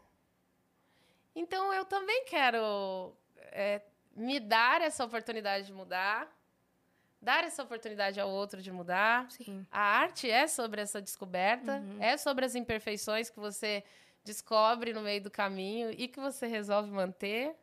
E é para ter essa liberdade, assim, sabe? Se não tiver essa liberdade, aí é mais fácil de ser manipulado. É como na época da ditadura não, não se poder ter o ensino de filosofia e sociologia nas escolas. Obviamente, por- porque quem não questiona é mais fácil de manipular. Então, se a gente conseguir refletir sobre isso, talvez as coisas melhorem, assim, sabe? Eu tenho passado um momento muito assim. Eu tenho, inclusive, um amigo na música que a gente tem uma, uma opinião muito diferente, assim, sabe? Uma opinião política, ideológica, muito diferente, que é o Amado Batista. E que eu amo de paixão. Ele sabe que ele é o amorzão da minha vida e, meu, é muito amor na nossa relação. Então eu tenho a liberdade de dizer para ele que eu penso assim, assim, assim. Olha, eu não concordo, olha, veja bem minha história, olha, eu também dependi desses projetos sociais, eu também fui. é, eu fiz parte de uma família que dependeu do Bolsa Família, que dependeu do ProUni, que dependeu, sabe? E- então eu tento explicar, obviamente, segundo aquilo que eu sou, porque a gente não vê aquilo que a gente quer, a gente vê aquilo que a gente é. Uhum. Então, Refletido no. no Nos outro, ideais de outras no- pessoas. nas- exato. Uhum. Então eu ali enxergando qual é essa minha experiência, eu esboço para ele qual é a minha opinião. E vocês têm uma conversa e saudável. ele, na opinião dele, segundo a vivência dele, ele me diz: "Não. Porque olha só o que aconteceu comigo. Porque olha só no meu tempo. Porque olha só no sei o quê. E eu preciso concordar com ele? Não. E ele precisa concordar comigo? Não. Mas que bênção a gente conseguir conversar a respeito. Nossa, nem fala. Porque eu perdi tantos parentes, eu perdi tantos amigos, e por fim das contas eu só queria falar sobre, eu só queria entender, eu só queria conversar. Mas naquela vontade de. de... Porque a gente tem esse lance, é. Assim, a gente só não tem muita coragem de falar, mas a gente tem essa coisa de querer ouvir do outro, não a opinião do outro, mas a nossa opinião saindo da boca boca do do Com outro. certeza. né? E todo mundo é assim. Uhum. Se disser que não é, tipo, mais uma vez aí, a gente mentindo. Mas é assim. Então eu também queria que ele dissesse pra mim: é isso, Kel, eu concordo, e vamos lá, e pela arte, e pela cultura do nosso país, e, sabe? e pelas nossas crianças, e, pelo, e pela ciência. E pe- Mas eu, eu preciso também fazer um exercício de empatia, que essa palavra é muito bonita, a gente adora usar, mas é muito difícil, é muito difícil ter empatia, porque para ter empatia por alguém, eu tenho que me esvaziar de mim. E é muito difícil me esvaziar da minha opinião Uhum. para contemplar a opinião dos outros. Então, é preciso exercitar, Uhum. né? E você Eu- cresceu num lar em que seus pais faziam muito isso. Exatamente. né? E assim, eu cresci num lar evangélico, cristão. Eu sou uma pessoa bissexual. Eu sempre me tratei com essa liberdade de ser. Eu sempre me tratei com essa liberdade de amar. E eu vivi diante da religião que também sufoca, que também promove o machismo, colocando a mulher como propriedade de um homem. Então, apenas o homem é a glória de Deus e a mulher é a glória apenas do homem. Mil, mil coisas distorcidas. Eu também vivi a homofobia, eu também vivi o racismo, porque sim, a igreja também ela, ela pode estar para o racismo, justificando com histórias dentro da Bíblia, interpretações, como a gente já viu diversos líderes religiosos fazendo por aí, pregando aquilo que nada tem a ver com o amor, que era para ser o centro de tudo. Mas, enfim, eu também vivi com isso. E aí você me pergunta assim: você tem algum tipo de mágoa da igreja? Você tem algum tipo. Não. Não. Porque eu me escolhi. Eu entendi que aquele Cristo que eu procurava, ele também queria trocar essa ideia comigo e não só eu com ele. Uhum. E Isso não sinceramente, comprometeu a sua fé. é porque, olha só, hoje como mãe eu posso te dizer uma frase que resume a minha relação com Deus, que é o seguinte: se Deus não pudesse ser uma mãe melhor do que eu, eu não quero acreditar nele. Aí eu ouço que ele, ah, ele é pai, ele não sei o quê. Eu entendo essa simbologia. Mas e aí, ele é um pai carrasco? Ele é um pai que apenas pune? Ele não é um pai que incentiva o cuidado com a saúde mental? Ele não é um pai que incentiva o autoconhecimento, nem a liberdade e a expressão E do que não ser? quer ver a felicidade do seu filho. Ele não quer ver minha felicidade? Sabe ele quer que- tirar minha liberdade? O que, que ele quer que eu seja? Alguém que eu não sou? Duvido que seja isso. Quando... Eu duvido que isso seja Deus. Pois é. Quando eu me separei, é, eu, eu sempre, eu também tive essa criação dentro da igreja, da católica, mas aquela coisa de primeira comunhão, crisma, grupo de jovens, sabe? Então eu cresci aí e, e o grupo de jovens, então os meus amigos eram isso, a gente fazia retiro, os amigos tal. E aí quando eu me separei, rolou aquele papo de tipo, ah, então aí divorciado não pode comungar? E porque, né, Aham. os olhos da igreja, Os dogmas, o as, quê, do- babá, as doutrinas. E aí e eu acabei me afastando. E aí uma vez estava conversando com um amigo meu, que na, na época era ministro da Eucaristia, e aí ele estava, me, enfim, tentando me explicar na questão, tipo assim, ah, mas veja bem, porque é, o casamento, para a igreja e tudo mais, porque na visão, babá. Aí eu lembro que eu falei para ele assim, eu era muito, muito nova, mas eu lembro que eu falei para ele assim, olha só, se o meu pai, meu pai, meu pai de carne e osso, meu pai que comeu minha mãe, eu nasci, esse, essa pessoa. E aí, paizão? Se esse ser humano Ela não falou pra ele assim. se esse ser humano, que é um ser humano, tão cheio de qualidades e defeitos quanto qualquer outro ser humano, se esta pessoa, que é meu pai, me ama a ponto de querer que eu seja feliz, separada ou casada, ou com filho ou sem filho, ou sendo humorista ou sendo. Como é que eu posso acreditar que Deus, que é então o amor maior que eu conheço, não quer que eu seja feliz? É exatamente isso. Né? Gente, a então, conta não aí, é, aí, aí então eu tô duvidando do amor dele, então Uhum. se eu, se eu, se eu fizer isso, então eu tô. Então, eu- é- veja bem, não é que eu estou matando alguém, Uhum. não é que eu tô batendo em alguém, não é que eu tô. Cometendo um crime. Depelando cachorro. Não, não, não, não. Eu estou só não querendo mais estar com essa pessoa e agora eu quero estar com outra pessoa. E por isso, ele me odeia. Ele não me considera mais sua filha. Ele não. Não, gente. Que não- Deus mimado, né? Não, não é assim. Não.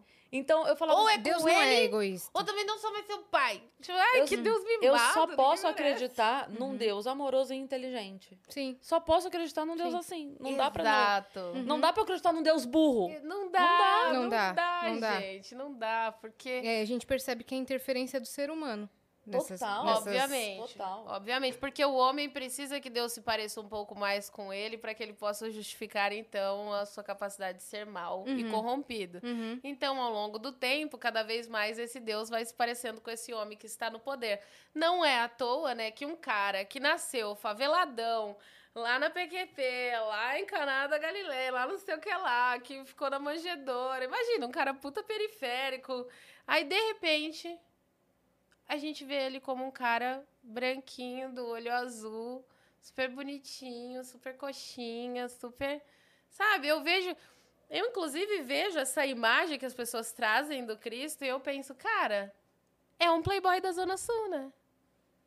E não é isso, né? Ele foi um cara que ele nasceu em periferia, ele desafiou o sistema. Uhum. E ele desafiou o sistema com muita elegância, com muito amor, reunindo pessoas e não separando Exato. Trazendo comunhão, não discórdia. Uhum. Um cara tão loucão a ponto de andar com puta, Uhum. com ladrão, com não sei o que lá. Aí, Uhum. tipo, de repente, Com os vistos corta, pecadores. né? né? corta esse cara aqui, que a gente tá falando da história dele, e cai num cara que, tipo, Uhum. piscou, pecou, morreu! Uhum. Não vai pro paraíso. Não vai! Separou, não! Não serve mais. É. Tipo, mas Deus, e aí? Como é que você mudou tanto assim? O que aconteceu com você, cara? Uhum. O que, que te fizeram pra você ter se transformado no cara que era o mais amor, sabe? Pra um cara que Uhum. nem me ama.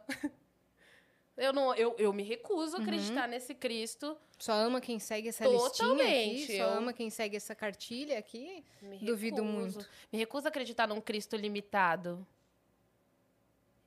Ele é melhor do que a gente, com E- certeza. E assim, é, se usa muito certas passagens para justificar algumas atitudes, é, quando na verdade outras passagens como se você nunca errou, atire a primeira pedra. Se você é perfeito, então você é perfeito para condenar a pessoa que vive dessa maneira, você é perfeito para dizer quem ama dessa maneira, você Uhum. você é, nossa, o alecrim dourado que nasceu no campo sem ser semeado. Não, não é. Então, assim, Olha os- o seu rabinho, né? E é importante entender também a Bíblia com inteligência, entendendo que ali nós temos fatores culturais, históricos. Então, por Uhum. exemplo, você vê o cara da igreja falando que você não pode se separar, senão você acabou para Deus. Mas você não vê ele falando das coisas obscuras que aconteciam, sabe? Do tipo, se a sua mulher sair um pouquinho da linha e fizer não sei o quê, você pode matá-la.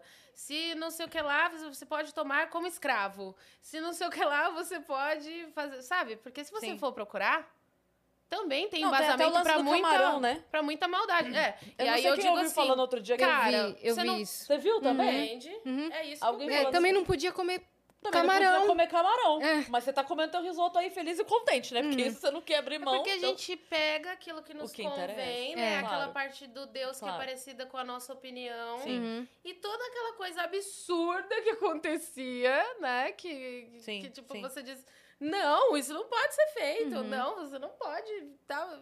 Você simplesmente fala, ah, mas essa parte... Abafa. Uhum. Enfim, contemple o livro como um todo, entenda o livro como um todo.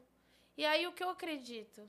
Que você pode absorver aquilo que te fará ser melhor. Passou daí, você teve dúvida, já não leva pra vida. Uhum. Agora vai te fazer ser melhor, vai te fazer. Porque assim, ó, tem esse lance, né? A gente tá muito religiosa, né? E com vocês agora, Padre Fábio de Mello. Entra, Padre Cantor. Nossa, Queria sonho. muito. Seria... Vivendo! Gravei com ele, tá bom? Olha aí, a gente quer muito Beijo, o padre, padre. o padre no Vênus, de verdade. Ele é tudo, tá bom? Vou dizer pra ele que vocês querem ele aqui, porque Va- ele é tudo Manda, de melhor. porque você vai ser do tipo a quinta ou sexta pessoa que É. veio aqui e fala pra ele. A gente já tá enchendo Então, já. é isso. Então, assim, aí, ele, aos pouquinhos, ele vai falando assim. Eu posso ser a gotinha que transborda. Exato. Exato. Eu vou Ele mandar vai um falar, áudio. Caramba, Raquel também. É. Então eu vou mandar Manda. áudio. Isso. Obrigada. Aí ele vem. Tenho e aí a gente vai cair vem. no mesmo problema da outra pessoa. Que uma pessoa vai falar assim, tá, então eu vou, vai falar assim, agora é que eu não vou. É verdade, né? Que encheção! Não vou! não, ele é muito querido, ele E não foi falaria assim que a não gente vou. não conseguiu ninguém Ele é pro maravilhoso. Vênus nunca mais. Ele é muito querido. Ele é mara... Ele é a prova Uhum. de que você pode oferecer o amor Exatamente. de Deus. Sim. Entende? Respeitando a todos. Respeitando. Sim. Por É. exemplo, eu, eu então fiz esse feat com o padre Fábio de Mello, que tá dentro desse EP que se chama Vivendo, que leva o mesmo nome dessa música. É, esse feat com o padre teve o roteiro assinado por Helena Vieiras, que é uma mulher trans. Que é uma mulher absurdamente incrível. Entende? Uma das, das personalidades mais interessantes que eu já conheci no- nos últimos tempos. Então nós tínhamos ali colaborando um líder religioso, nós tínhamos ali uma mulher trans, nós mas o que que isso quer dizer, Kel? Isso quer dizer que nós podemos viver em harmonia, Uhum. entendeu? Sim. Viver Se em harmonia, pessoa- porque a minha intenção não é tratar a minha própria comunidade como um animal exótico. Então, agora temos uma atriz trans. Não é esse tipo de marketing que eu pretendo fazer, entendeu? A minha intenção com a minha música é poder ter no mesmo ambiente, com muito amor, com muita harmonia, Uhum. o meu amigo Padre Fábio de Mello e a minha amiga Helena Vieira. Entendeu isso? Sim. Sim, é só o E amor, é, né? e é bonito. São- Você olhou e porque falou, é pra ser isso é natural. É. porra. A gente não aguenta mais ser tratado como aberração. Você não Entendeu? olhou e Como um falou, bicho olha, eu vou exótico." pegar aqui, hoje vai ter um, um bissexual, uma trans, um anão e... Colocamos um padre e uma bissexual É. sem que elas soubessem. Sabe aquele. Como é que, é que você fala quando é? Quando é Colocamos é, numa mesa sem que eles soubessem, na mesma sala sem que eles soubessem, Pra conversar. para ver o que acontece. né? Parece experimento. Arrasta pra Assim, cima. Sim, Arra- sim, é. é. tipo isso. É essa Sim. coisa do... do- Enfim. Do quebrando o tabu. A minha intenção é trazer de forma natural essa reflexão. Sim. Porque eu faço parte da comunidade LGBTQIA+. Eu estou lá, o B não é de Britney Spears, poderia ser, poderia ser de Beyoncé, mas é de bissexual. Nós existimos, nós não somos confusos. Bom, eu sou de Ares, então eu sou confusa, mas isso não tem nada a ver com o fato de eu ser bissexual. mas o que eu quero dizer com isso? Que, no fim das contas, se a gente naturalizar, se tornará natural. O Sim. óbvio precisa ser dito, você entende? Sim. Eu venho pensando muito sobre isso, assim, nesses últimos anos. O óbvio precisa ser dito. Uhum. Ah, mas eu não vou falar isso, porque ninguém mais aguenta falar isso. Ai, porque ninguém mais aguenta tocar nesse assunto. Ai, porque ninguém mais aguenta. Ai, mas que militância errada. Mas é porque. não- Eu acredito nesse tipo de aprendizado. Onde você torna natural.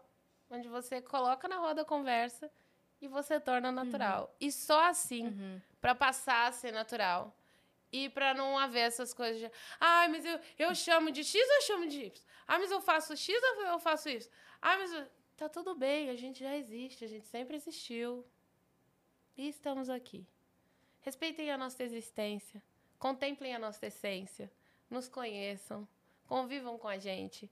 E aí, todo aquele papo que eu perderia quatro horas militando e explicando, ele não vai precisar Ele mais precisa existir. existir.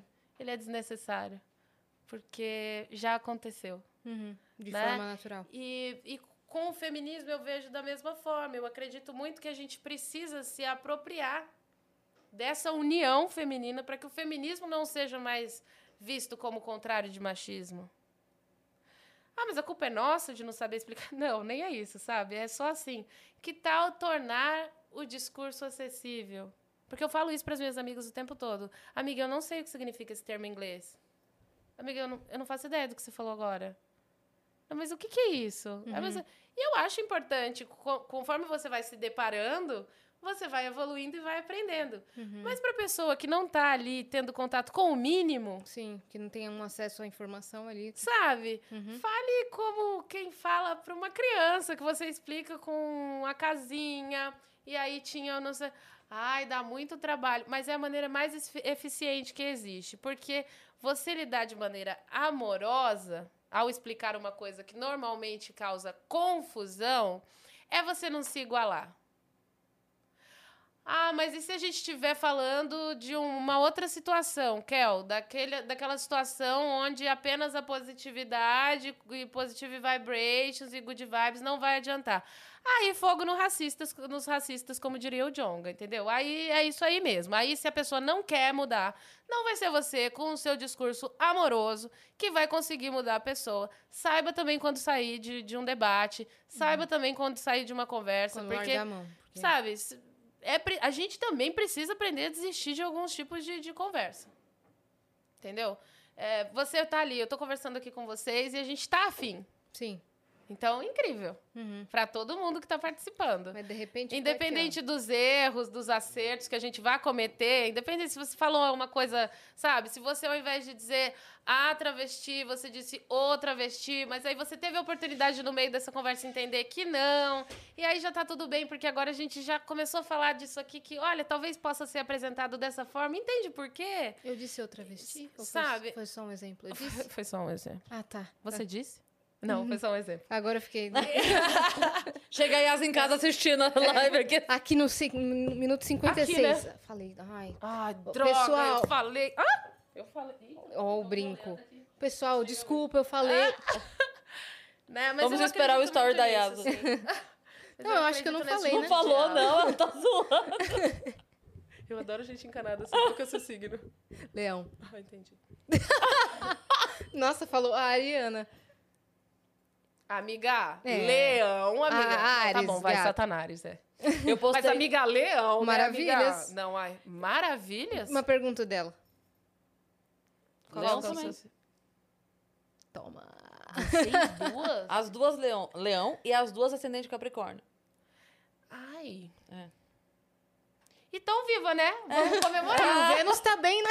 ah, e não se separar. Mas eu, Olha aí, que coisa eu linda. falei. Essa semana, inclusive. eu falei pro convidado nosso também, Leonino, falei pra ele que Leonino é igual pretérito. Tem o perfeito e o mais que perfeito. É ou não é? É ou não é? Meu Deus, como vocês são assim, né? Insuportáveis! Vou dar um espelho pra cada uma de vocês, um A presente. gente ia adorar, a gente ia colocar bem ali. Claro que sim, ia ficar assim. ó. Mas você não viu que o nosso banheiro tem dois espelhos, eles É. são gigantes. Meu Sim. Deus, Que é pra- vocês são E tem um bem aqui na porta da, da- É de entrada. Aqui, Meu nesse, nesse Deus. andar, tem quatro salas. É. São quatro salas desse andar aqui, três estúdios. Tem uma sala ali que tá vazia aqui, ó, é o nosso ego. A gente chega, deixa. Deixa aí o ego e vem pra cá. Todo mundo pergunta: o que, que vai ser aqui? Não vai ser nada ali. A gente precisa daquele espaço vazio. Pra quem não conhecia a personalidade de leão, pessoal, ó. E- Agora e vocês já estão tendo a oportunidade. convidado aí. leonino, menina, e a- o pessoal até comenta, nossa, ficou pequeno o estúdio. Ficou pequeno. Não é porque ficou É. pequeno. Gente, a câmera tava muito perto, É. a gente fala: não, Não, tava no mesmo lugar. É que o ego, o ego não cabia. Mas daí a gente passa o tempo se elogiando, ficar triangulando elogios, todo mundo se enche. Mas eu ia zoar que hoje, aquele pensador sincero, que eu adoro, sempre dou muita risada com as postagens, publicou assim. é, Alguma coisa sobre se relacionar com gêmeos, ser horroroso e tal, não sei o quê. Aí eu fui escrever assim: tá reclamando? Tenta Ares. Eu Mandei. Aí um monte de gente, pô, Cris, pô, Cris. Eu falei assim: gente, não posso falar nada, não, eu sou leonina. É. Era brincadeirinha só, era meme. Mas Leão se dá bem com falar. Ares, são signos de fogo. É. Se, se dá bem até a página 2, né, amiga? Porque chega um momento que. Por exemplo, durante três horas aqui eu tô tranquila de dois estar com corpos você. ocupando o mesmo espaço, que a gente tem uma distância amiga, né? Mas, Por três horas eu tô super suave. mas dá, dá muito certo, signos de fogo, Leão, Sagitário e Ares, dá muito certo na, ver- na horizontal. Epa! Dá muito Aquelas certo. que pensam. Fica pensando, deixa eu ver Peraí, quem. Nossa, E Fogo com é, fogo. Amiga. é, fogo com fogo, é muito fogo. E eu namoro uma pessoa de Ares. Ares e Ares. E tão vivas. E você tá reclamando do quê? E essa é a nossa vez, a nossa vingança. E tão vivas, né, Brasil? Não, mas estamos se vivaça, né? Se fosse leão, eu estaria no noticiário, né? Ah, eu acredito. Mas, como é Ares, a gente tem conseguido aí se manter. Com alguns so- arranhões. Como eu disse no começo, estamos sobrevivendo. Sobreviver, é. É essa a palavra. Mas também na horizontal a gente tá legal. Se Então. for ver bem, Fogo Ares com com. Ares, É, um quarto quebrado. Uma casa quebrada. uma cama quebrada. Lugares públicos quebrados. Que Vou ficar isso, hein, quieta. Kel? Mãe? Mas se a senhora Zoeira. estiver assistindo, nem falei. O, pe- o pessoal da comunidade. Foi figura de linguagem. Eu sou Mãe, poeta, o que mãe. eu quis dizer, mãe. Eu falei quebrado no sentido de grana, tô quebrada. Casa quebrada. Eu vi um meme que é assim. Pandemia, não tô trabalhando, sem show, tô Eu quebrada. tô igual aquela participante do BBB, linda e quebrada. Ai, meu Deus. E vocês assistem BBB? Eu tô assistindo. Eu não comecei ainda, mas porque eu não consegui. Não é porque, nossa, devia estar lendo um livro. Não, não sou dessas. Eu- Mas eu só não tive tempo Ai, mesmo. essa percebi, eu tava lendo. É, não, não. Eu, eu falei isso, na, acho que umas duas edições atrás. Eu falei, gente, olha só. O dia tem 24 horas. Não você precisa trocar o BBB pelo. Lê o livro. E dorme, e come, e fode, e vê o BBB. Tem tempo pra fazer tudo. Amiga, quanta coisa. Guerreira. É porque Se eu pessoa- fizer cinco coisas dessas Eu já- aí... Já acabou É minha bateria. O quê? Não, eu tava. Eu durmo em pé se eu fizer tudo isso. Porque tem Hoje que... você separou seu dia pra estar aqui. Hoje, eu até acordei mais tarde pra conseguir Pra estar aqui energia. com energia. Seu dia começa mais tarde? Não, meu dia começa muito de manhã. Eu sou Sério? que eu não consigo ficar na cama depois das sete horas da manhã. Você tá Sério? brincando? Você é uma senhorinha. Eu sou uma grande senhora. Que horas que você vai dormir? Ai, assim. Quando dá, amiga. Bateu Quando sono. dá, porque quem tem ah. ansiedade não tem hora pra dormir. Pode Ah. ser que agora já acordei uma hora, dormi, acordei de novo. Dormi. O próximo lançamento, não tô lançando nada. Nossa, eu tenho dificuldade E o pra dormir. Mas tem um show. Mas tem o show. Quando? E que show, Tem viu, show? Que gatinha? show Não é vou esse? nem Calma, falar vamos entregar nada. direito. É. Tem show? Show da não Smith. acredita? Você não acredita, amiga? Tem show. Mas quando Não é será? muito show, Será? Ah, não, mas deve estar longe, né? Não, deve estar longe. Tá pertinho. Tá Ah, é? pertinho. Pertinho quanto? Eu tô amando isso, vou cortar essa parte. E vou postar. divulgar o show assim. Tô- Então vamos dos lá. próximos. Tá Você só trocar a data. Vamos continuar assim. Que então. dia que é, menina? Então, eu tenho um show e é um show em única apresentação, ó. Mais Única exclusivo apresentação. do que isso não tem, né? Mas deve ser cara? virtual. É presencial. Ah, não. Ah, não. Aí já é demais. É presencial. Todo mundo jacaré vacinado no protocolinho, amor. Uma máscara aqui, um delineador aqui, ó. Todo mundo feliz no Blue Note, tá? No dia 29. Desse mês? Esse... Logo lido, E vai ter um primeiro. repertório especial, é isso? Você acredita que eu vou homenagear uma artista dessas assim? Fala Do a primeira reboceteio? letra. Fala a primeira letra. Z. Gal Costa. Ah, cara, cala a boca, como você sabe assim? Cara, veio Muito na minha mente. entendida da música. Veio na minha mente, foi a primeira. Tava ouvindo enquanto vinha pra cá, agora Gal. Exato. Meu nome é Gal. Exatamente, exato. Gente, agora, de verdade, eu não acredito que eu vou fazer um show homenageando a Gal Costa. Quando a Mônica me chamou pra fazer o programa Versões, pra gente fazer uma homenagem a Gal, já foi lindo poder homenagear a Gal na TV e tudo mais, blá blá. blá. E aí o Blue Note me convidou pra fazer esse show, que é exclusivinho, Delicinha Creme. Eu não vou rodar com essa turnê, então é a única oportunidade de assistir, que é o Cantagal presencial. E o Blue serão Note em- tá com uma, prog- pro- uma programação massa, né? Não, só tem, né? Você viu? É, garota. Gatinha, Só a galera do Só. rolê. Só artistinha. Só artistão. É mesmo. Não fala artistão. Artistinha. Artistinho ficou fofinho. Tá bom. Artistão. Tá bom. Artistão pegou bem mal, compositora. Vamos anotar aqui que é artistão não. Nossa, velho. O story, o story dela hoje vai ser se É, vai ser, gente, desculpa por falar artistão. falei Eu, quis vez, enaltecer vocês. Eu tenho amigos que são Eu artistões. tenho até amigos que são. Ninguém se ofendeu. A minha avó é artistona. isso. Eu vou entrar na live agora com um É, artistão é, pra você ele vai ver. falar com Você você. vai ver aqui. E eu tô, eu, assim, eu tô muito feliz, porque a Gal é uma referência, obviamente. Uma é, um- artistona. é a vaca profana. ela é a, a maior, assim, dentro do, do que ela se propôs a fazer. A vaca profana. É, ela porque é a é vaca o- profana. A música do cara. Caetano pra É, ela, né? É, ela é a deusa de divinas tetas, entende? Então, tipo, ter a oportunidade de homenagear a Gal Costa, que é uma artista que eu ouço desde sempre, que eu cantei no barzinho, e é, é muito mágico, assim, sabe? Muito. Então, eu- tô muito feliz. Apesar de a gente estar voltando aí aos shows pensando sempre na segurança, né? Pensando que a gente tem que viver nesse momento um dia de cada vez. Mais do que nunca, o presente é o nosso único tempo mesmo.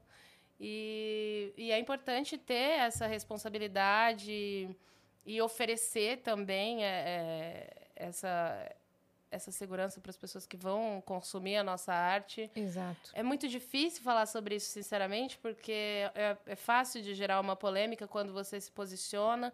E é, o meu posicionamento sobre isso é que não existe um posicionamento certo sobre isso, porque depende muito do, do, do lado da montanha que você está vendo, entende? Se eu, se eu falar sobre a volta dos shows é, desse lado, vai ser seis. Se eu falar daquele lado, vai ser nove, entende? Então não existe uma coisa certa, assim. Tá todo mundo com muito medo. Uhum. Mas, sinceramente, está todo mundo muito preocupado, querendo voltar. Ninguém aguenta mais. E não é ninguém. Ai, a gente não aguenta mais ficar fora do palco. É, tipo, ninguém aguenta mais mesmo. Nenhum mercado sobrevive dois Sim. anos parado. A saúde mental já foi pro saco, a, A saúde mental já foi pro saco. A gente tá vendo aí diversos amigos de profissão vendendo seus equipamentos, mudando de profissão. Isso é sabe? triste. Tem.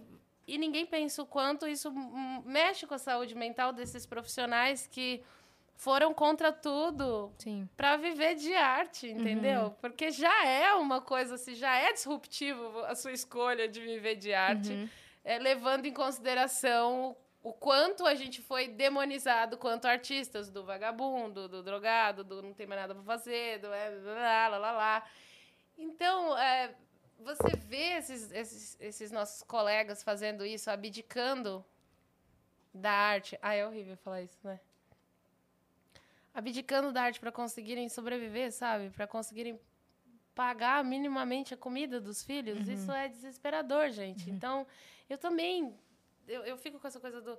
Eu quero muito voltar. Eu quero voltar por mim. Eu quero voltar pela minha filha, pela minha família. Eu quero voltar também pela minha equipe, por todo mundo que está envolvido, pela minha banda, pelos meus músicos, pelo hold, pelo produtor técnico. por- Mas, ao mesmo tempo, é, é um medo tão grande de colocar as pessoas em risco, sabe? E, e de voltar nessa ânsia do, por favor, nos deixem viver de novo de música, por favor, nos deixem sobreviver de novo de, de música.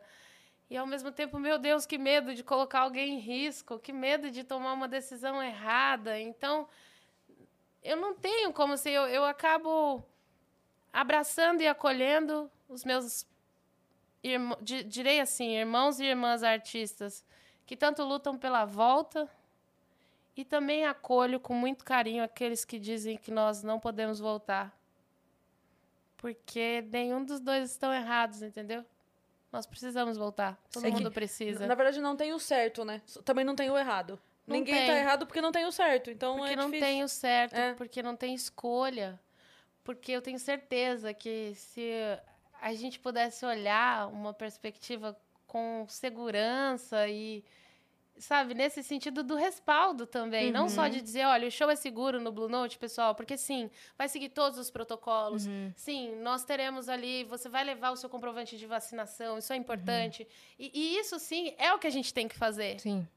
Mas ainda assim, quanto artistas, me entendam bem, não como profissional da arte, quanto artistas ainda me dói pensar que alguém pode estar em risco.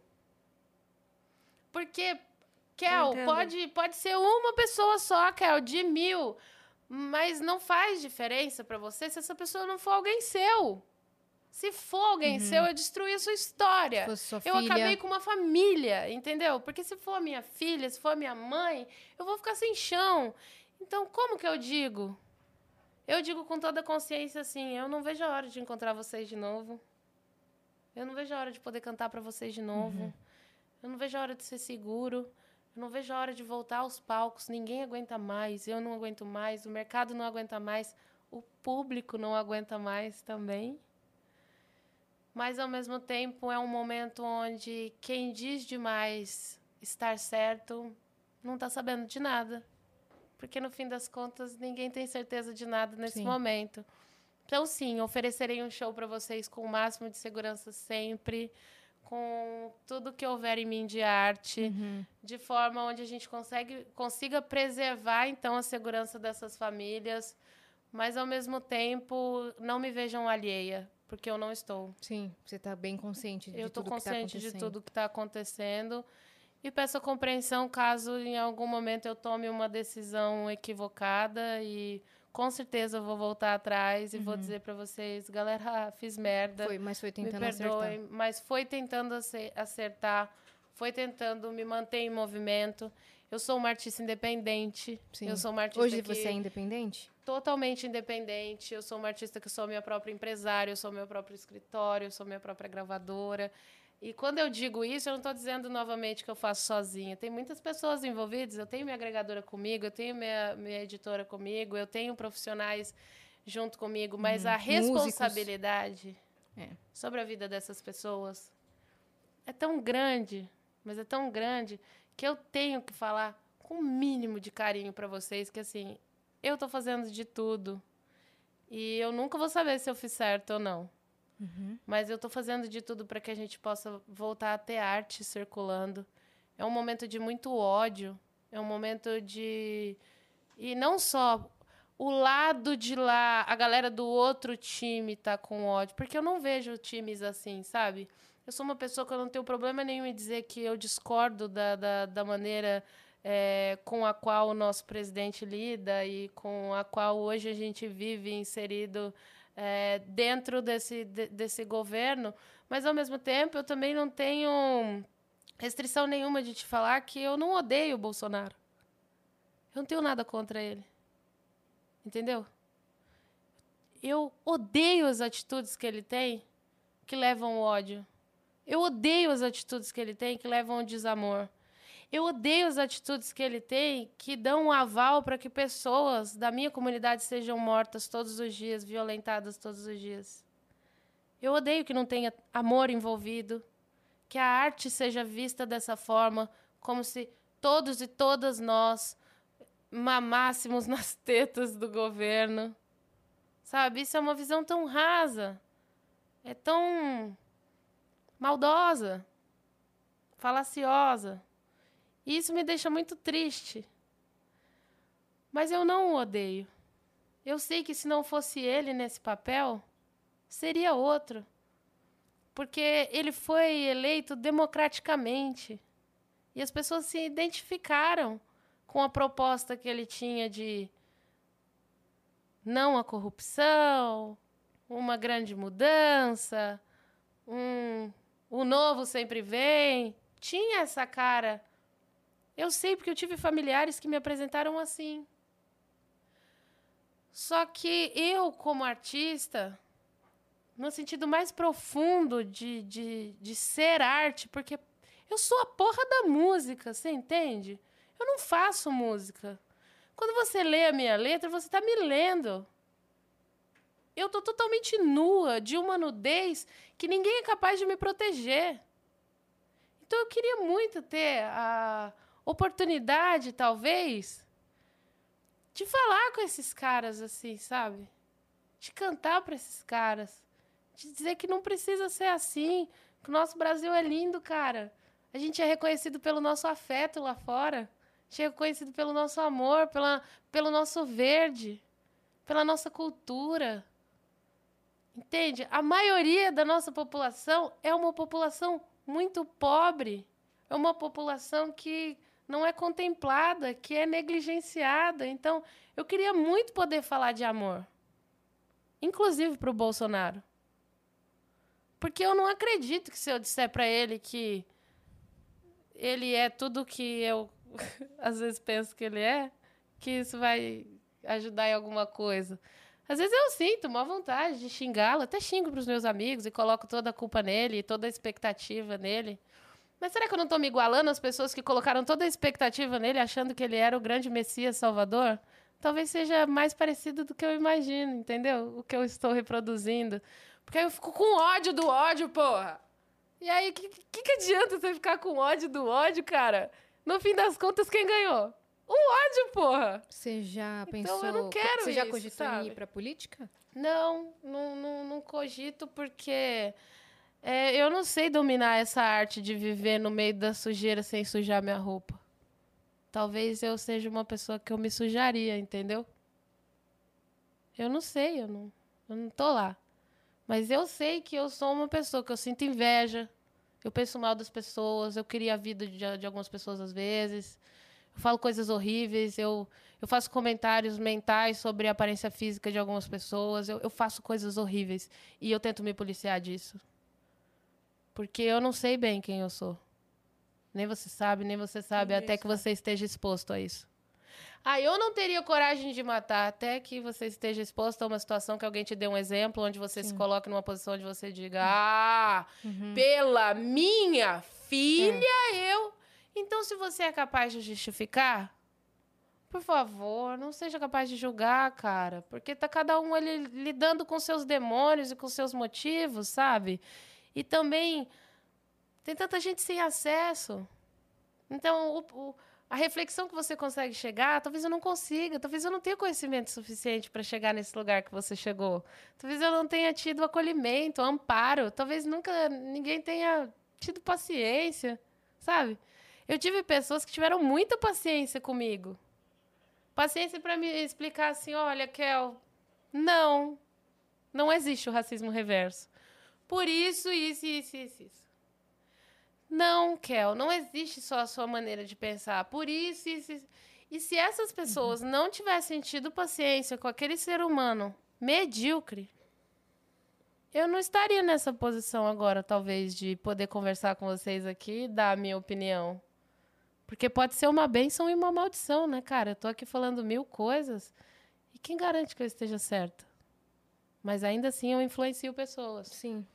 Então é muito complicado pensar dessa forma. Por isso, assim, é, não sou, não sou uma, uma, uma, uma- é que é até estranho dizer, tipo, artista de direita é estranho, né? Tipo, é, não combina uma coisa com a outra, mas eu até entendo, tenho amigos que são. Mas eu não sou uma artista de direita, eu sou uma artista com pensamento progressista, eu sou uma artista que eu acredito muito é, na comunidade, na periferia. Eu acho que o que há de mais revolucionário na, na, na nossa sociedade é o que acontece dentro da, peri da periferia, é o que é criado dentro da periferia. E quero muito que as pessoas tenham arte, que elas tenham acesso à arte da maneira que a arte é, que é uma arte que cura, que te acompanha no teu pior e no teu, pior, no teu melhor momento sabe? Que é uma arte que te faz questionar, que não necessariamente te deixa sempre confortável, que pode te promover o desconforto, que, que é livre, sabe? Porque, no fim das contas, está faltando liberdade de ser. A gente tem medo de se posicionar, né? É tão complicado dizer, ah, mas o que você acha aí sobre o governo atual? é tão difícil, né? Porque é tomar um lado, é tomar um partido. Uhum. Mas é importante também é, que as pessoas que estão assistindo a gente agora entendam que não se posicionar também é um posicionamento. Quem não se posiciona, posicionado está. E para o artista, para a pessoa que está na posição de influência, isso é ainda mais é, evidente, eminente. Então eu prefiro me posicionar dessa forma. é, E tomar tapa depois. e tá tudo bem. E, sinceramente, eu tô fazendo a música pro Lula e pro Bolsonaro. Entendeu isso? Eu tô fazendo a música pra esquerda e pra direita. Eu quero abraçar o meu fã que não pensa como eu e eu quero continuar sentindo o amor que eu sinto. Uhum. Porque é um amor tão puro. Eu quero, eu quero cantar para pessoas que não pensam como eu e tá tudo bem, entendeu? Se você for bolsonarista, vai lá me seguir, cara, vem comigo, deixa eu te amar, entendeu? Também. Não é só porque eu não sou bolsonarista, entende isso? Que eu não vou. Que você quer que a pessoa morra. Não, eu quero mais é que você viva. Eu quero mais é que a gente viva para ver. Eu quero mais é que a gente construa essa porra juntos, entendeu? Porque você acha mesmo que botar tudo no colo de um cara vai resolver alguma coisa? Não vai, porra. Nem é assim que funciona a política, que a gente não aprende na escola, mas é muita gente envolvida, entendeu? É que Então, o, o que as pessoas não entendem é que se o nosso problema de fato fosse uma pessoa só, a gente tava muito bem. tava muito bem. Nossa. Tirava, botava. Tirava, Não, e não é botava, só isso, tirava, porque pô, o- faz. Tanto o prefeito, quanto o governador, quanto o presidente, os, os cargos que são o- os que a gente vota e elege ali direto, né? Uhum. É, eles têm muito pouco para fazer sozinhos, Sim. né? Toda a base de senadores Exatamente. e toda a base de vereadores, começando de baixo, os vereadores, os deputados estaduais, os deputados federais e os senadores, se eles fossem grandes lírios do campo e a gente tivesse um filho da puta, meu Deus, isso aqui era o paraíso na Terra. A gente tava todo mundo ouvindo harpas aqui. Tava incrível, entendeu? Tava- eu, eu, eu falei harpas e fiz o violino, você percebeu, Eu né? adorei. Mas é, mas assim, tá- o é, o harpas. A gente tava todo mundo aqui assim, olha, flutuando. É. Mas a gente não aprende nem isso. Nem isso a gente aprende. Que não, assim, não é bem assim. É. Gata, a gente é um país que luta contra a corrupção e não dá pra deixar na lotérica a caneta sem o cordãozinho, É. senão nós leva embora. É Uhum. Aí você olha pra cara do cara que tá lá no É poder isso.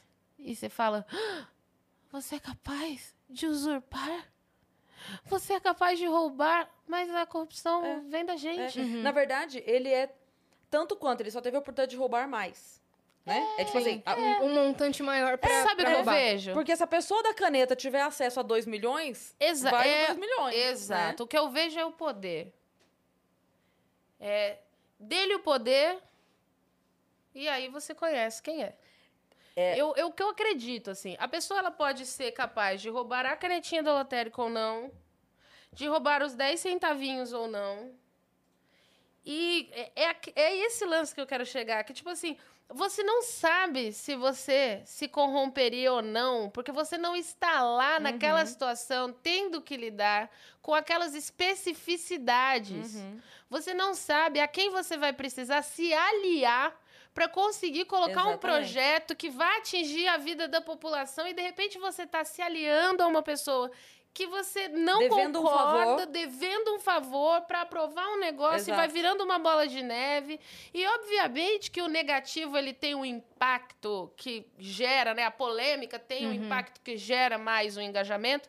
Isso estudos já, já provam, né? Inclusive na internet, Claro, tudo aquilo claro, que é claro. negativo gera mais engajamento porque gera mais interação. Uhum. Porque o negativo ele tem um impacto sobre o nosso cérebro muito grande. A gente enxerga muito mais o prejuízo e não quer tê-lo do que a oportunidade e quer tê-la.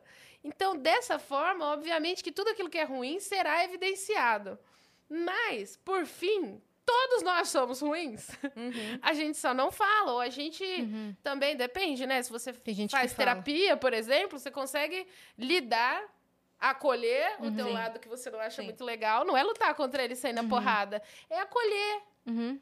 É dizer, tá bom, eu vou cuidar de mim, Uhum. e isso aqui eu vou tratar, porque é aqui que eu preciso melhorar. E vou ter consciência. E vou É. ter consciência, e vou É, poder real- ser o melhor que eu posso ser. E Na re- ponto. Na real, não é a divisão do bem e o mal, né? É, é partir do princípio que todo mundo é mal e a divisão mora em quem está tentando lutar contra esse mal e quem o aceitou para a vida, né? Uhum. É sobre Né? isso mesmo. Sim. É tipo é assim, sobre isso eu mesmo. tenho, eu tenho a minha parte má, mas É, eu juro o que eu que tô lutando contra ela. respeito. É, Uhum. eu tô lutando contra ela todos os dias. Uhum. Tem Ontem a gente que desistiu de Ontem a gente lutar. tava falando disso aqui ontem, né? Sim. De, de eu ter. Eu tenho um jeito de falar que me, que me prejudica, porque às vezes eu sou muito incisiva numa coisa que eu nem tô afim de ser incisiva. É só porque saiu assim, Uhum. sabe? Eu não consigo falar. A assim. Gabi Lopes falou que é ataque sabe? vocálico. É. Eu não consigo estar conversando com a pessoa, por mais que a conversa seja tranquila, eu vou estar falando assim. E já Mesmo- eu, eu, já não falo tô te assim, então, não sei xingando. o quê, não eu tô xingando o filho de uma puta lá que me fechou na rua. Mas eu tô falando desse. É. Entendeu? Eu já tô aqui, ó.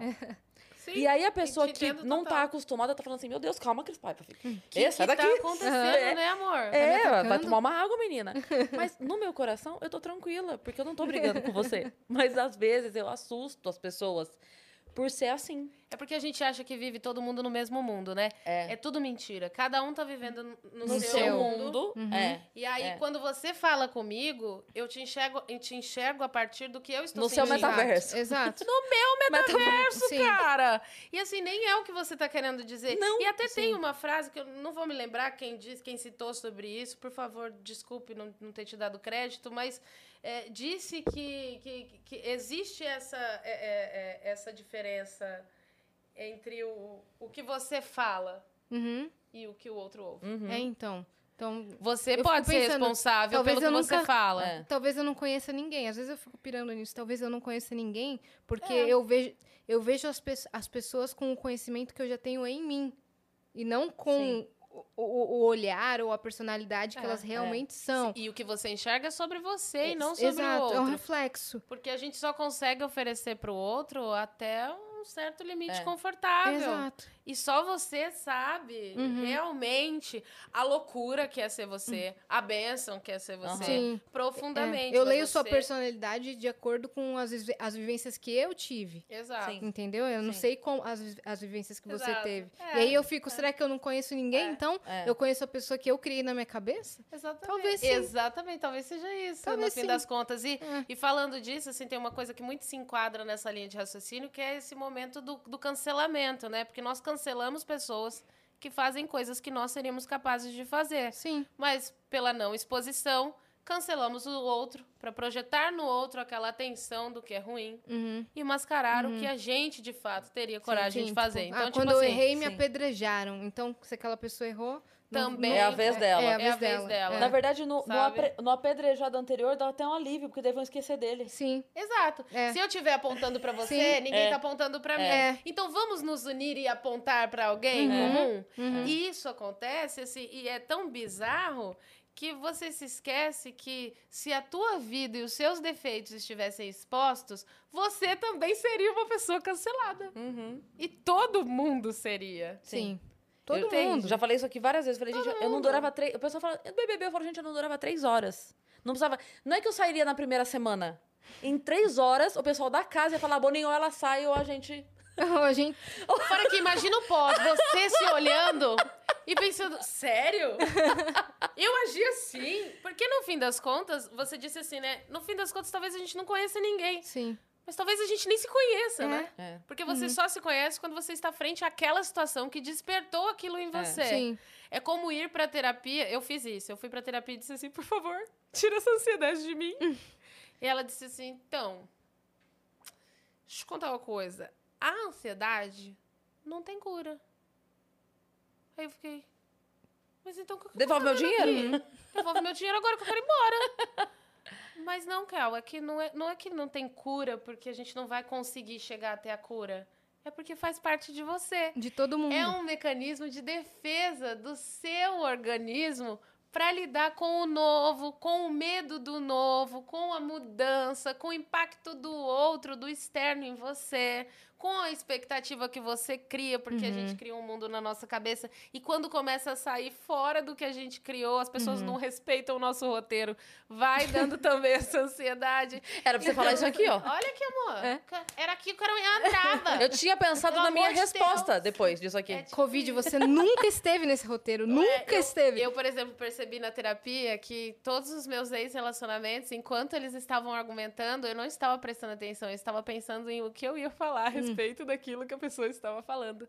Então eu nunca ouvi ativamente aquelas pessoas com, com as quais eu me relacionei. Sim. Eu sempre tava, tipo, enquanto ela tava ali apontando em mim, eu tava pensando, é, você falou isso aí? Hum, Peraí que eu já, eu já tô... guardei, hein? É, peraí que eu já tô Ah, construindo é? aqui um argumento. Peraí, deixa eu buscar aqui o que você fez lá em 26 de novembro de... Então, assim, é, não fazia bem pra mim. Hum, Você nunca Porque- se esvaziou pra escutar ninguém. Não. Aí, ou seja, eu nunca nem escutei. Aham, é.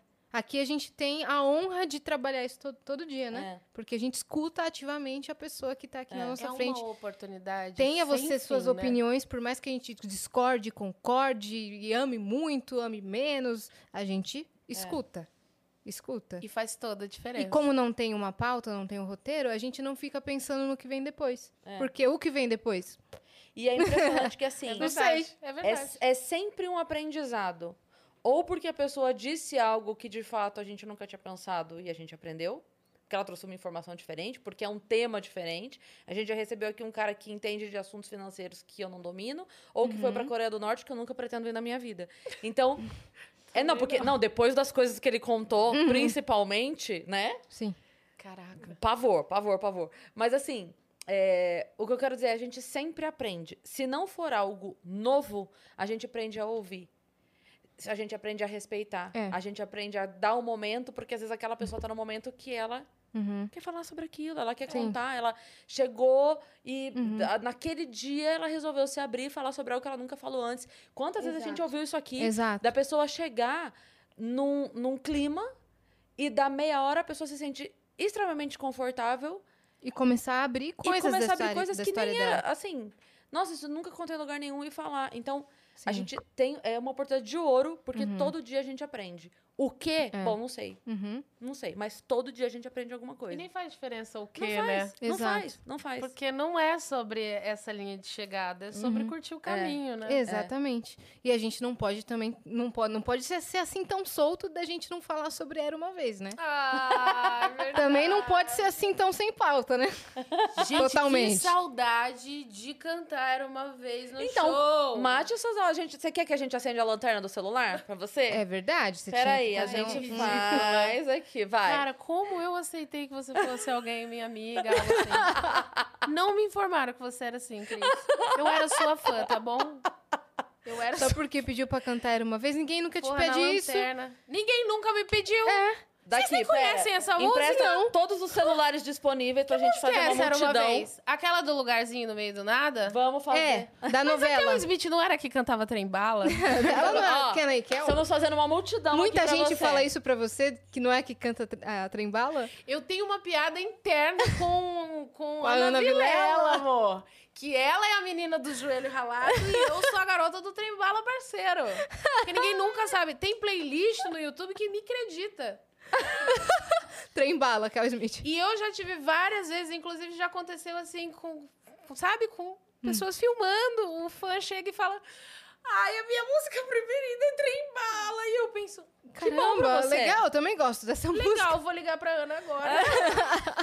Amiga, ele acredita. gosta de trem bala. Quando chegar alguém que gosta do joelho ralado, me passa. É tipo isso que É. eu vivo com ela, É cara. tipo figurinha, né? Amiga, eu tenho um aqui. Você tem um aí pra trocar? É tipo Você isso. tem algum fã meu aí pra gente... Na época dos Tazos, né, Fa- amiga? faz só um, um- pedacinho, só pra É, gente uma- ter um uma momento. capelinha. Mas eu faço quantos pedacinhos? Iba! Ah, então tá bom. Eu amo o que eu faço, não sei se, se dá pra Ficou claro isso? Olha, cara, eu achei que você não curte muito música.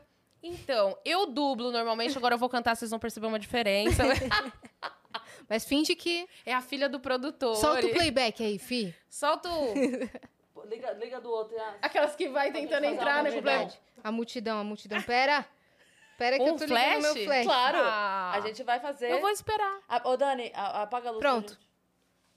Dá pra, se apagar a luz vai ficar E muito... acender. calma. Ah, A galera, ok. ó, dá pra pegar, fi? Dá. Ótimo. Oh, Eu devo estar com uma cara de filme de terror, com esse Não, monte não, de tá luz. Tá, linda. porque tem bastante coisa aqui, ó. Vou cantar, vai, vamos lá. Dá pra viver, mesmo depois de descobrir que o mundo ficou mal. É só não permitir que a maldade do mundo te pareça normal. Pra não perder a magia de acreditar na felicidade real. Entender que ela mora no caminho e não no final. É que a gente quer crescer. E quando cresce, quer voltar do início. Porque um joelho ralado dói bem menos que um coração partido. Caraca! Ó, fizemos aqui Do nada uma luz, né, amiga? público. Caraca! Nossa, essa volta vai virar meme. O fã vai Muito usar. obrigado. Não, Eu essa voz. Essa Eu voz. voltei assim, ó. Você é Fizemos maravilhosa. uma multidão de quatro pessoas, É. que já é mais do que os shows virtuais. Então É a gente verdade, é tá aí. verdade, é verdade. verdade. É verdade. Como é que nasceu essa música? Ah, eu tava na pior fase da minha vida, assim, vários relacionamentos abusivos, profissionais e, e pessoais, e é, era uma mistura de medo de morrer e vontade de me matar. era pra ser sincera, né? Sim. E... Eu, eu fiquei aqui, sabe aquele também. corte que tem do jornal? Sabe do que eu tô falando, né? Eu come... Aham. Você já viu esse corte? Sem querer te interromper, mas a gente volta exatamente onde você parou. Que a, a, a jornalista vai dar a matéria e ela tinha acabado de dar uma notícia eh, muito feliz e ela vira e vai dar uma notícia muito trágica. Então ela tá assim, aí ela fala assim, câmera, TP, e ela lendo. O Corinthians venceu de 3 a 0 o Campeonato Paulista. E um homem foi arrastado por 3 quilômetros. E ela vai murchando. Foi. Você fez esse mood, né? Foi. Você tava aqui, ó. Eu Aí você fez aqui, porque ó. Como falou, é que nasceu essa A música? gente aqui. É. Aí você, eu tava no pior momento da É. minha vida, gente. Tipo o Rony Fon. lenços, né? O Rony Fon. É, Eu morei na sua rua, Rony. Sério? No seu prédio. Ah, é? Em qual rua? Rua tal. Foi uma das piores épocas de toda a minha vida. E a pessoa... Priscila Castelo Branco, um beijo. Foi com a Pri É, Castelo foi, Branco. foi, foi com a Pri. Um beijo, a pessoa- Pri. Beijo, Pri, tá tudo bem. Tá tudo bem. Tudo bem. Aconteceu. A Acontece. gente, a gente acabou de passar por isso. Tá normal. Exato. Aí o pessoal vai comentar assim: elas cagaram pra convidada. É.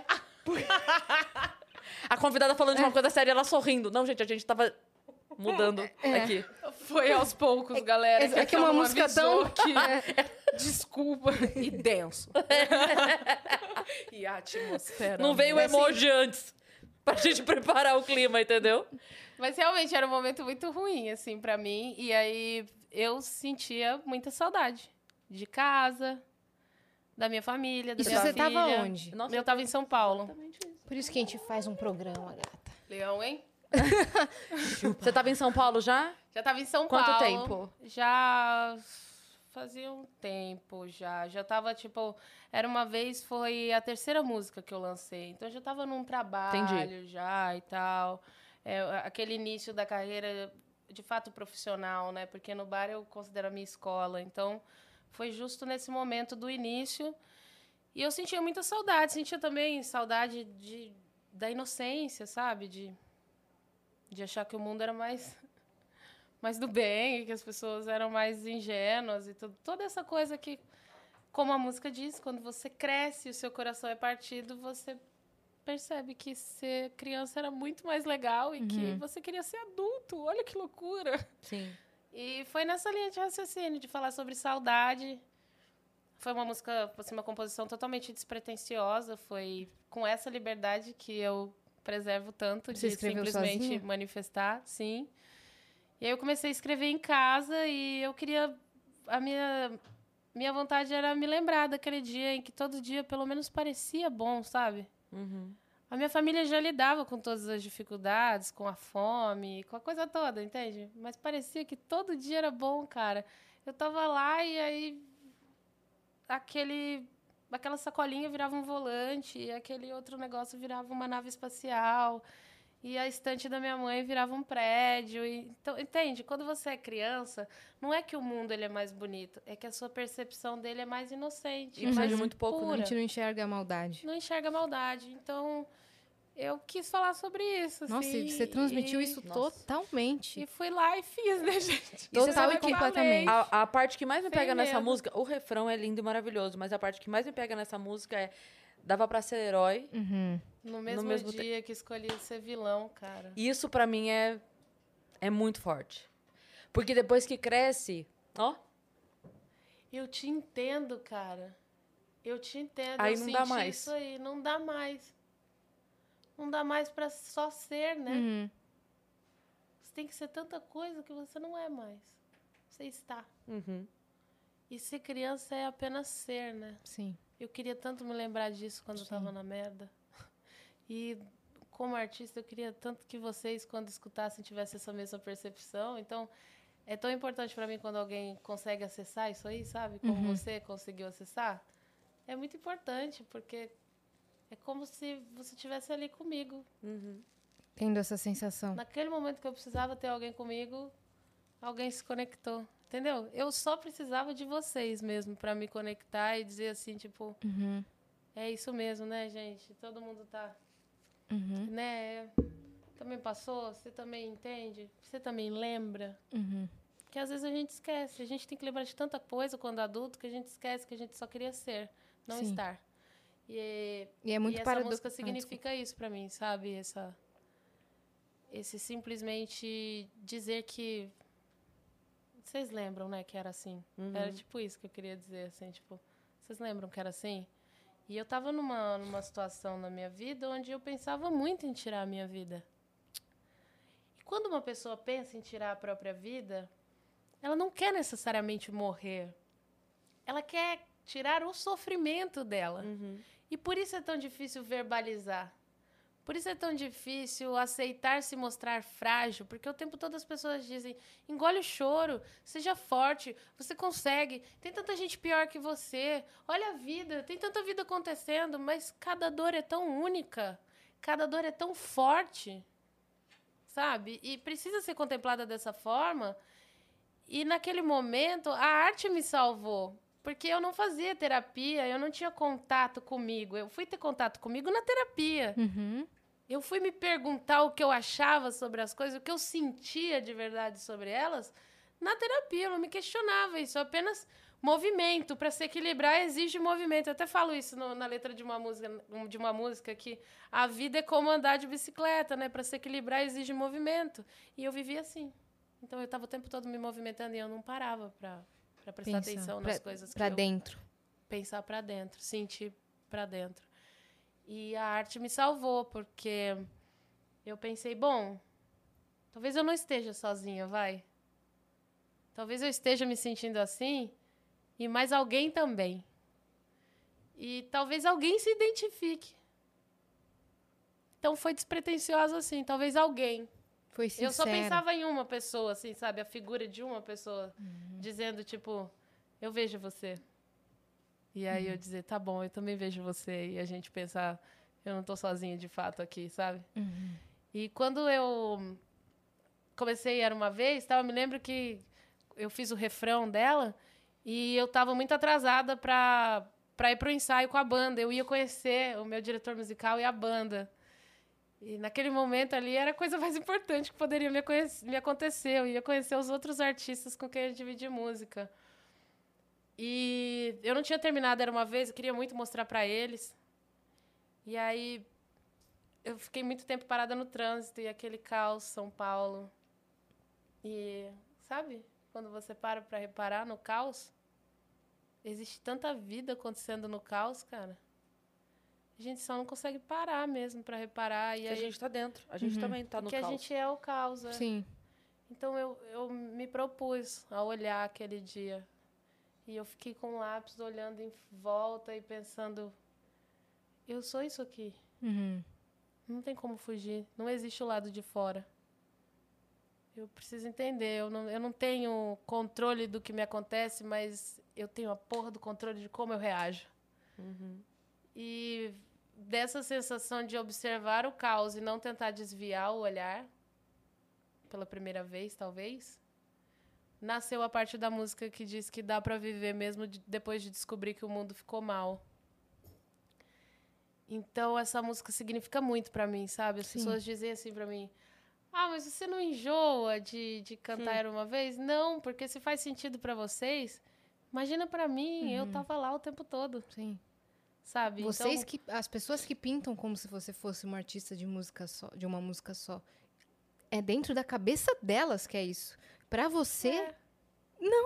E assim, eu nem me importo, sabe? Quando alguém diz assim, que, que me vê dessa forma, a primeira coisa não que é, eu ve- penso. não é a realidade. Mas a primeira coisa que eu penso é essa aqui. Se essa for a minha única música, porra, valeu a pena, né, caralho? Sim, é.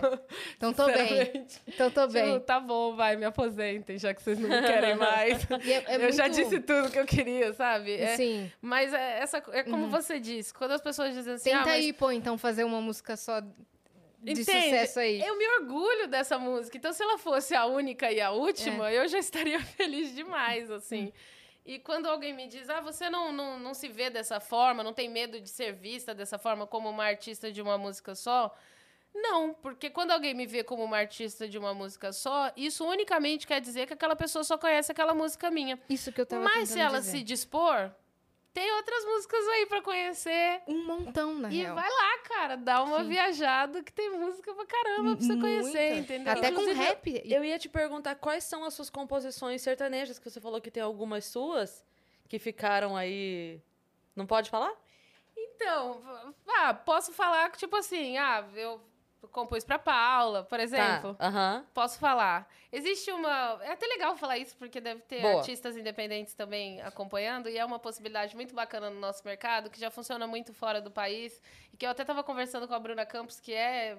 Tem um, todo um trabalho para compositores independentes e falando sobre isso. Ela falou: Nossa, Kel, que legal encontrar você para falar sobre isso, porque eu tento dizer para as pessoas e não tenho exemplo para dar, porque meio ninguém conta, né? E eu faço um trabalho que, é, traduzindo ao pé, da, ao pé da letra, se chama Escritora Fantasma. Então eu componho e. E não assina. E não e não, não- é, não assino. Eu continuo ganhando por isso, obviamente, e tudo mais. Por né? contrato. É, por contrato, é tudo meio Aham. muito bem organizado. Mas eu. não sabia que eu- dava, que tinha isso, não. É, porque às vezes pra marca é interessante que ela esteja ali naquela composição, entendeu? Que aquele Sim. artista assine aquilo, que ele sinta que ele é. E eu até gosto, sabe? Quando o artista pega uma música que fui eu que escolhi e ele vai lá e fala, é minha música. Eu falo, caraca, acertei. Uhum, A É pessoa Isso aí eu fiz tanto pra ele Aham. que ele foi lá e falou que, que é ele dele. pegou pra ela mesmo. É, e é um mercado muito legal, assim. Eu diria até que bem interessante para os artistas independentes, compositores independentes Entendi. começarem a É, eu, explorar. eu achei que você assinava, por isso que eu perguntei, desculpa. Mas é. É, é- Trabalho assim também, é, a- acabo assinando, como, como eu dei esse exemplo, né? Eu fiz um, um trabalho com a Paula, que inclusive esse DVD ganhou um Grammy, muito merecido, assim, porque é um DVD incrível e tem duas músicas minhas nela. Uma é Prometo, que eu canto junto com a Paula, que ela me convidou, mas nem era preciso, a música já era muito pra ela e dela, eu fiz pra ela. E também tem Porque a Resposta é o Amor, que é a música que encerra esse, esse show, que também é minha. Então, assim, eu componho dessa forma sempre a partir do. Eu nunca tenho uma música pronta e mostro para um artista. Eu componho uma música para ele. Pensando no Entendeu? artista. Então eu vou lá e faço um trabalho que é um pouco mais complexo, mas que eu adoro fazer como compositora. Eu acho, eu adoro essa parte da minha carreira como compositora, que é um trabalho de pesquisa e de estudo. Então eu vou compor para para Cris. Então eu vou lá, não vou estudar só ela. Eu vou estudar também o público dela, como vocês se relacionam, qual é o vocabulário que você usa com eles, como eles falam com você e qual é aquele nicho, como essas pessoas são, sabe? Nossa, eu acho isso incrível. Então, isso é Eu demais, isso porque incrível. eu tô me doando ali pra dar voz pra algo que não é meu. E eu nem tenho esse, Uhum. é- esse, esse egoísmo. Essa é vaidade. egoísmo, essa vaidade. Boa, essa é a palavra. Eu, Eu, ia nem falar tenho isso, que você tem que, se vaidade. des- você tem que se despir da sua vaidade pra você fazer esse trabalho. Sim. E é muito Total, difícil total. que- pra Mas um é muito artista. gostoso, sabe? É. Porque imagina que como uma artista, né?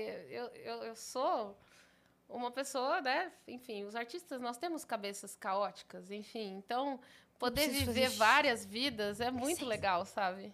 Poder, tipo, ah, eu tô compondo agora pra esse artista, mas eu não sou eu. Eu sou ele. E poder viver essas várias vidas é uma das coisas mais É extraordinárias. como se você fosse um assim. roteirista, né?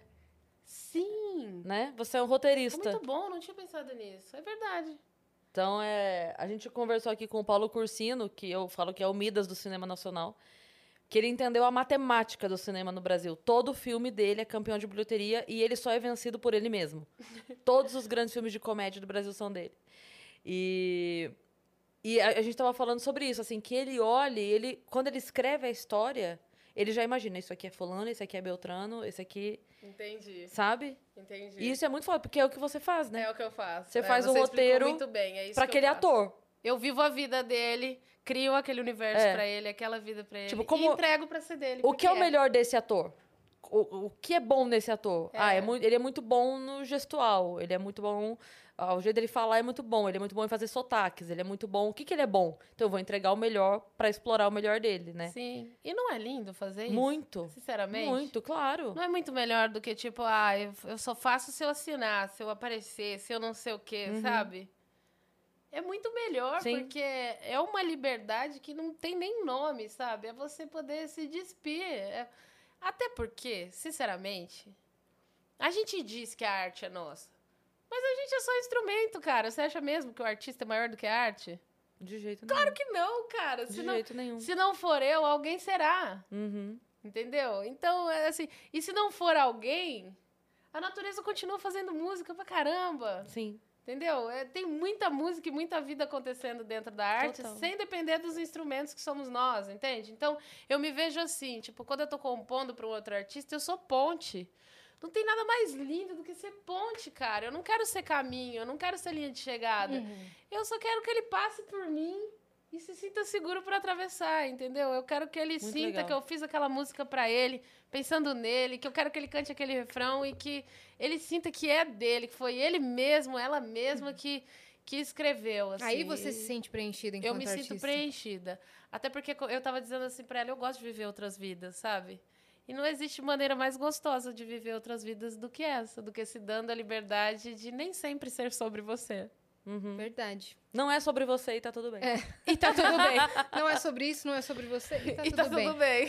Kel, queria te agradecer muito. A Ah, gente, por tem você- um, a gente tem um assuntinho ainda antes. É que a verdade. gente precisa falar. É verdade, Cris. É verdade. É que a gente foi se perdendo no- nos É, assuntos, mas é. a gente não podia trazer uma artista da música sem mencionar ah, sobre Elza Soares, que faleceu ontem É. e que É, foi amor. um grande, e é, continua sendo um grande ícone da música brasileira.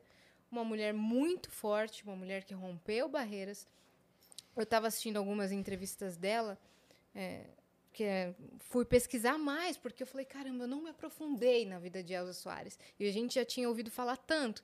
E aí eu, eu, eu vi nessa entrevista que ela, que ela conta como ela começou, que ela começou é, no show de calouros do Ari Barroso, e que ela foi lá, menina de tudo, e, e que nos ensaios todo mundo elogiou a voz dela, mas na hora do vamos ver, na hora do show, é, a plateia ria muito de algumas pessoas, e ela estava com muito medo que rissem dela. E aí Ari Barroso chamou ela e todo mundo rindo e debochando. E aí ele perguntou pra ela: "Mas quem te falou que você é cantora?" Daí Ela falou: "Sempre fui cantora". Aí todo mundo continuou rindo, continuou rindo. Aí ele, ele aponta e fala assim: "Nossa, de que planeta você veio?" E aí ela ela vira pra ele e fala: "Ari, do mesmo que você, do planeta Fome". Planeta Fome. E aí Olha. É. Ai, ai, ai. Essa hora no musical não tem como não, não desabar. e aí todo mundo, ó, Porque é necessário respeitar a arte, entende? E o que eu fiquei. é, ontem eu fiquei em choque, ontem à noite, a hora que eu ouvi a notícia. E eu fiquei mais em choque ainda com a informação de que ela faleceu no mesmo dia que o Garrincha. 39 anos depois. Vocês viram isso? Eu não vi, eu não sabia Dia dessa. 20 de janeiro Caramba. de 83, ele faleceu. E ela, dia 20 de janeiro. E ela Cara, teve uma, uma vida tão linda na loucura. música, uma história tão bonita que ela deixou, né? É verdade. A Elsa, ela. Ah, é, é até difícil de falar sobre ela, porque. A Elsa, eu, eu sempre fui muito fã, obviamente. Ela é a, a voz do milênio, ela é a mulher do fim do mundo e, e ela é. Mas eh, a Elsa era muito distante para mim, né? Era um, um ícone, um, uma Uma entidade, assim, né? é. E eu conheci o Pedro Loureiro, o empresário. Não só empresário, viu? O amor da vida dela. E ela também, o amor da vida dele. Inclusive, ontem eu mandei mensagem pra ele. Depois do que eu fiquei sabendo. Ai, gente, tô me segurando pra chorar, que horrível. E. E eu falei assim. Pedro, eu tô aqui, sabe? Eu, eu nem sei te dizer o quanto dói.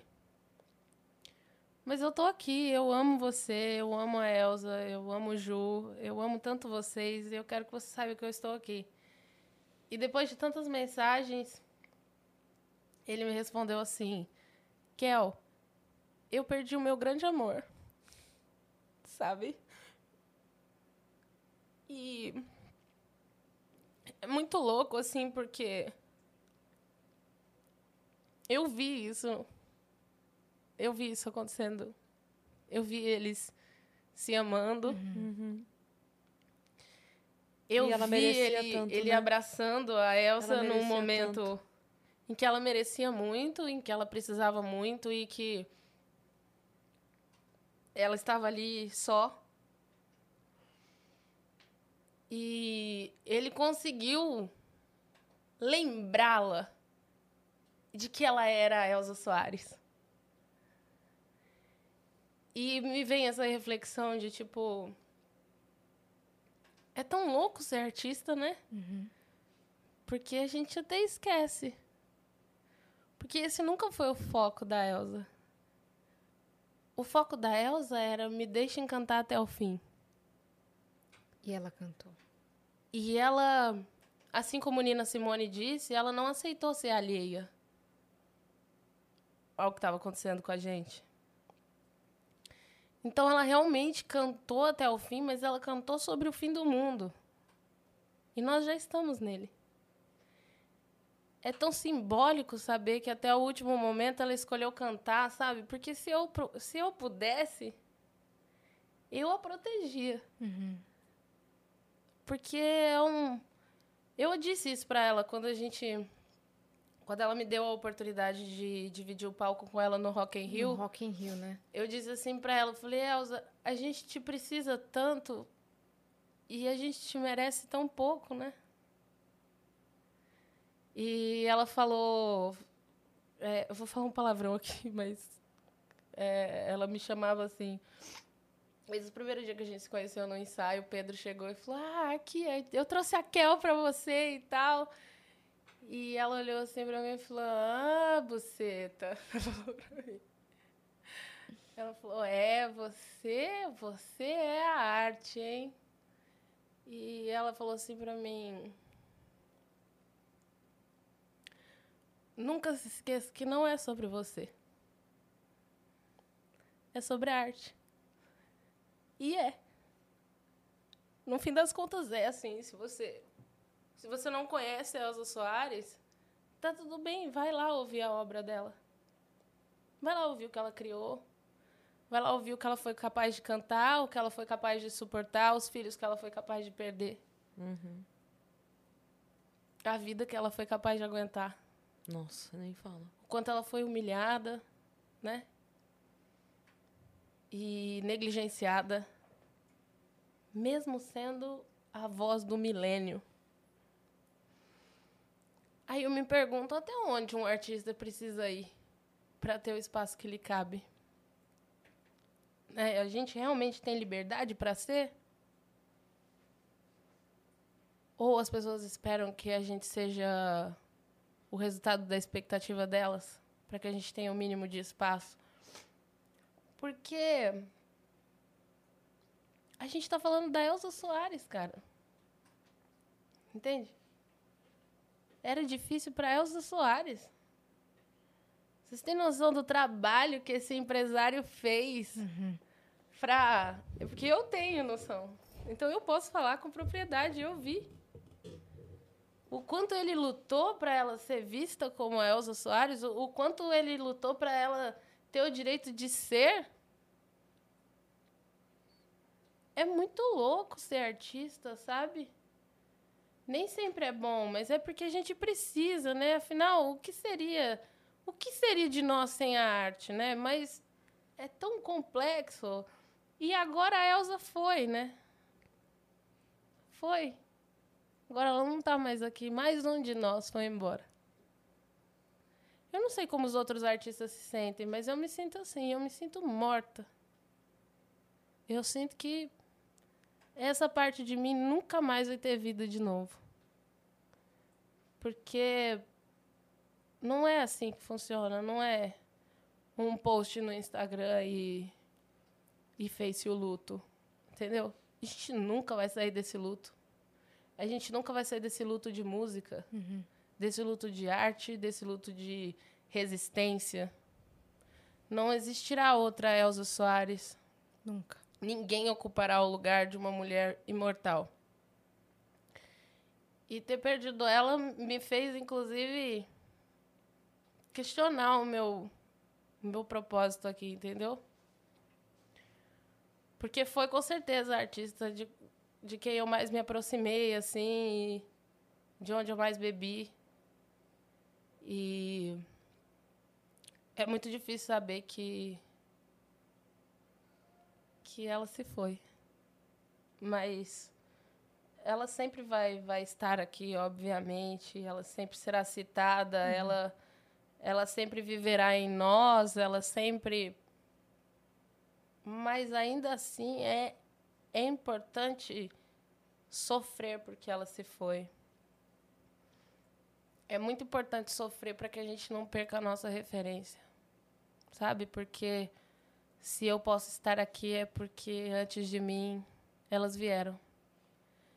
E eu espero que os artistas da minha geração entendam que os que vierem depois de nós precisarão desse respaldo. Então, por favor, acordem. É isso, assim. Tomara que a gente acorde a tempo. Consiga fazer o mínimo que a Elsa fez pela gente. E não vire só um bando de produto que rima amor com dor e que faz para ser hit. Mas que a gente faça sabendo que quem está escutando são pessoas e essas pessoas precisam ser representadas, acolhidas, amparadas, Salvas, né? salvas. E só a arte. Só a arte, sem dúvida eu digo isso. Só a arte pode nos salvar da situação que nós estamos. Só o que a arte oferece, só o diálogo que a arte oferece, só o amor que a arte oferece, só o desconforto que a arte oferece pode nos tirar dessa situação. Então que a gente possa olhar mais a arte dessa forma, que a gente possa enxergar a arte como ela é, o papel que ela tem na sociedade, na nossa vida, porque a arte ela é a nossa possibilidade de viver no meio desse caos, no meio dessa incerteza. E tá todo mundo assim mesmo, e é importante dizer e ser realista e até assim, eu, eu vivo me desculpando por, por dar respostas que parecem mais densas e menos positivas, mas sinceramente eu nem acredito nessa positividade tóxica, entendeu? Tá tudo muito um caos mesmo. Quem diz que tá bem não tá bem de verdade. É preciso se cuidar sim. Admita o que você está sentindo. Acolha-se. É dessa maneira que a gente vai resistir, entende? Com arte, se expressando, colocando para fora, cuidando da saúde mental. Não é frescura, gente. Não é frescura, é é vida, entende? E a gente precisa falar, a gente precisa ter espaços assim para falar e para falar de realidade. Porque às vezes a gente fica tão focado quanto comunicadores no que o público quer ouvir que a gente se esquece do que a gente tem que falar. Exatamente. Então, que a gente possa cumprir esse papel, eu estou aqui, sinceramente, tentando fazer isso também. E nem sempre de uma forma leve, Uhum. mas Às vezes tem coisas que precisam ser ditas. nem, nem tudo pode ser visto de uma forma leve, mas eu posso dizer para vocês que eu continuo aqui lutando para que a nossa única arma seja o amor e seja a arte, porque é a única revolução possível do restante, olho por olho, todo mundo cego. Olha, que é para quem chegou tão ingênua na música e na, na área artística como você Caramba. chegou, tão crua. Você se fez uma artista completa, muito madura e muito sábia. Muito Quantos obrigada. anos você tem? 28. Que não representa, Sim, não representa a idade do seu conhecimento. Você sabe Obrigada muito. pela oportunidade, menina. Obrigada, verdade. Kel. Tô bem feliz, tá? Por Nossa. dividir com mulheres, vendo mulheres em evidência, assim. Mais uma vez, eu consumo vocês. Eu acho, assim, extremamente importante o que vocês promovem. Num momento tão, tão difícil, num momento com tão pouco diálogo. Vocês aqui promovendo diálogo.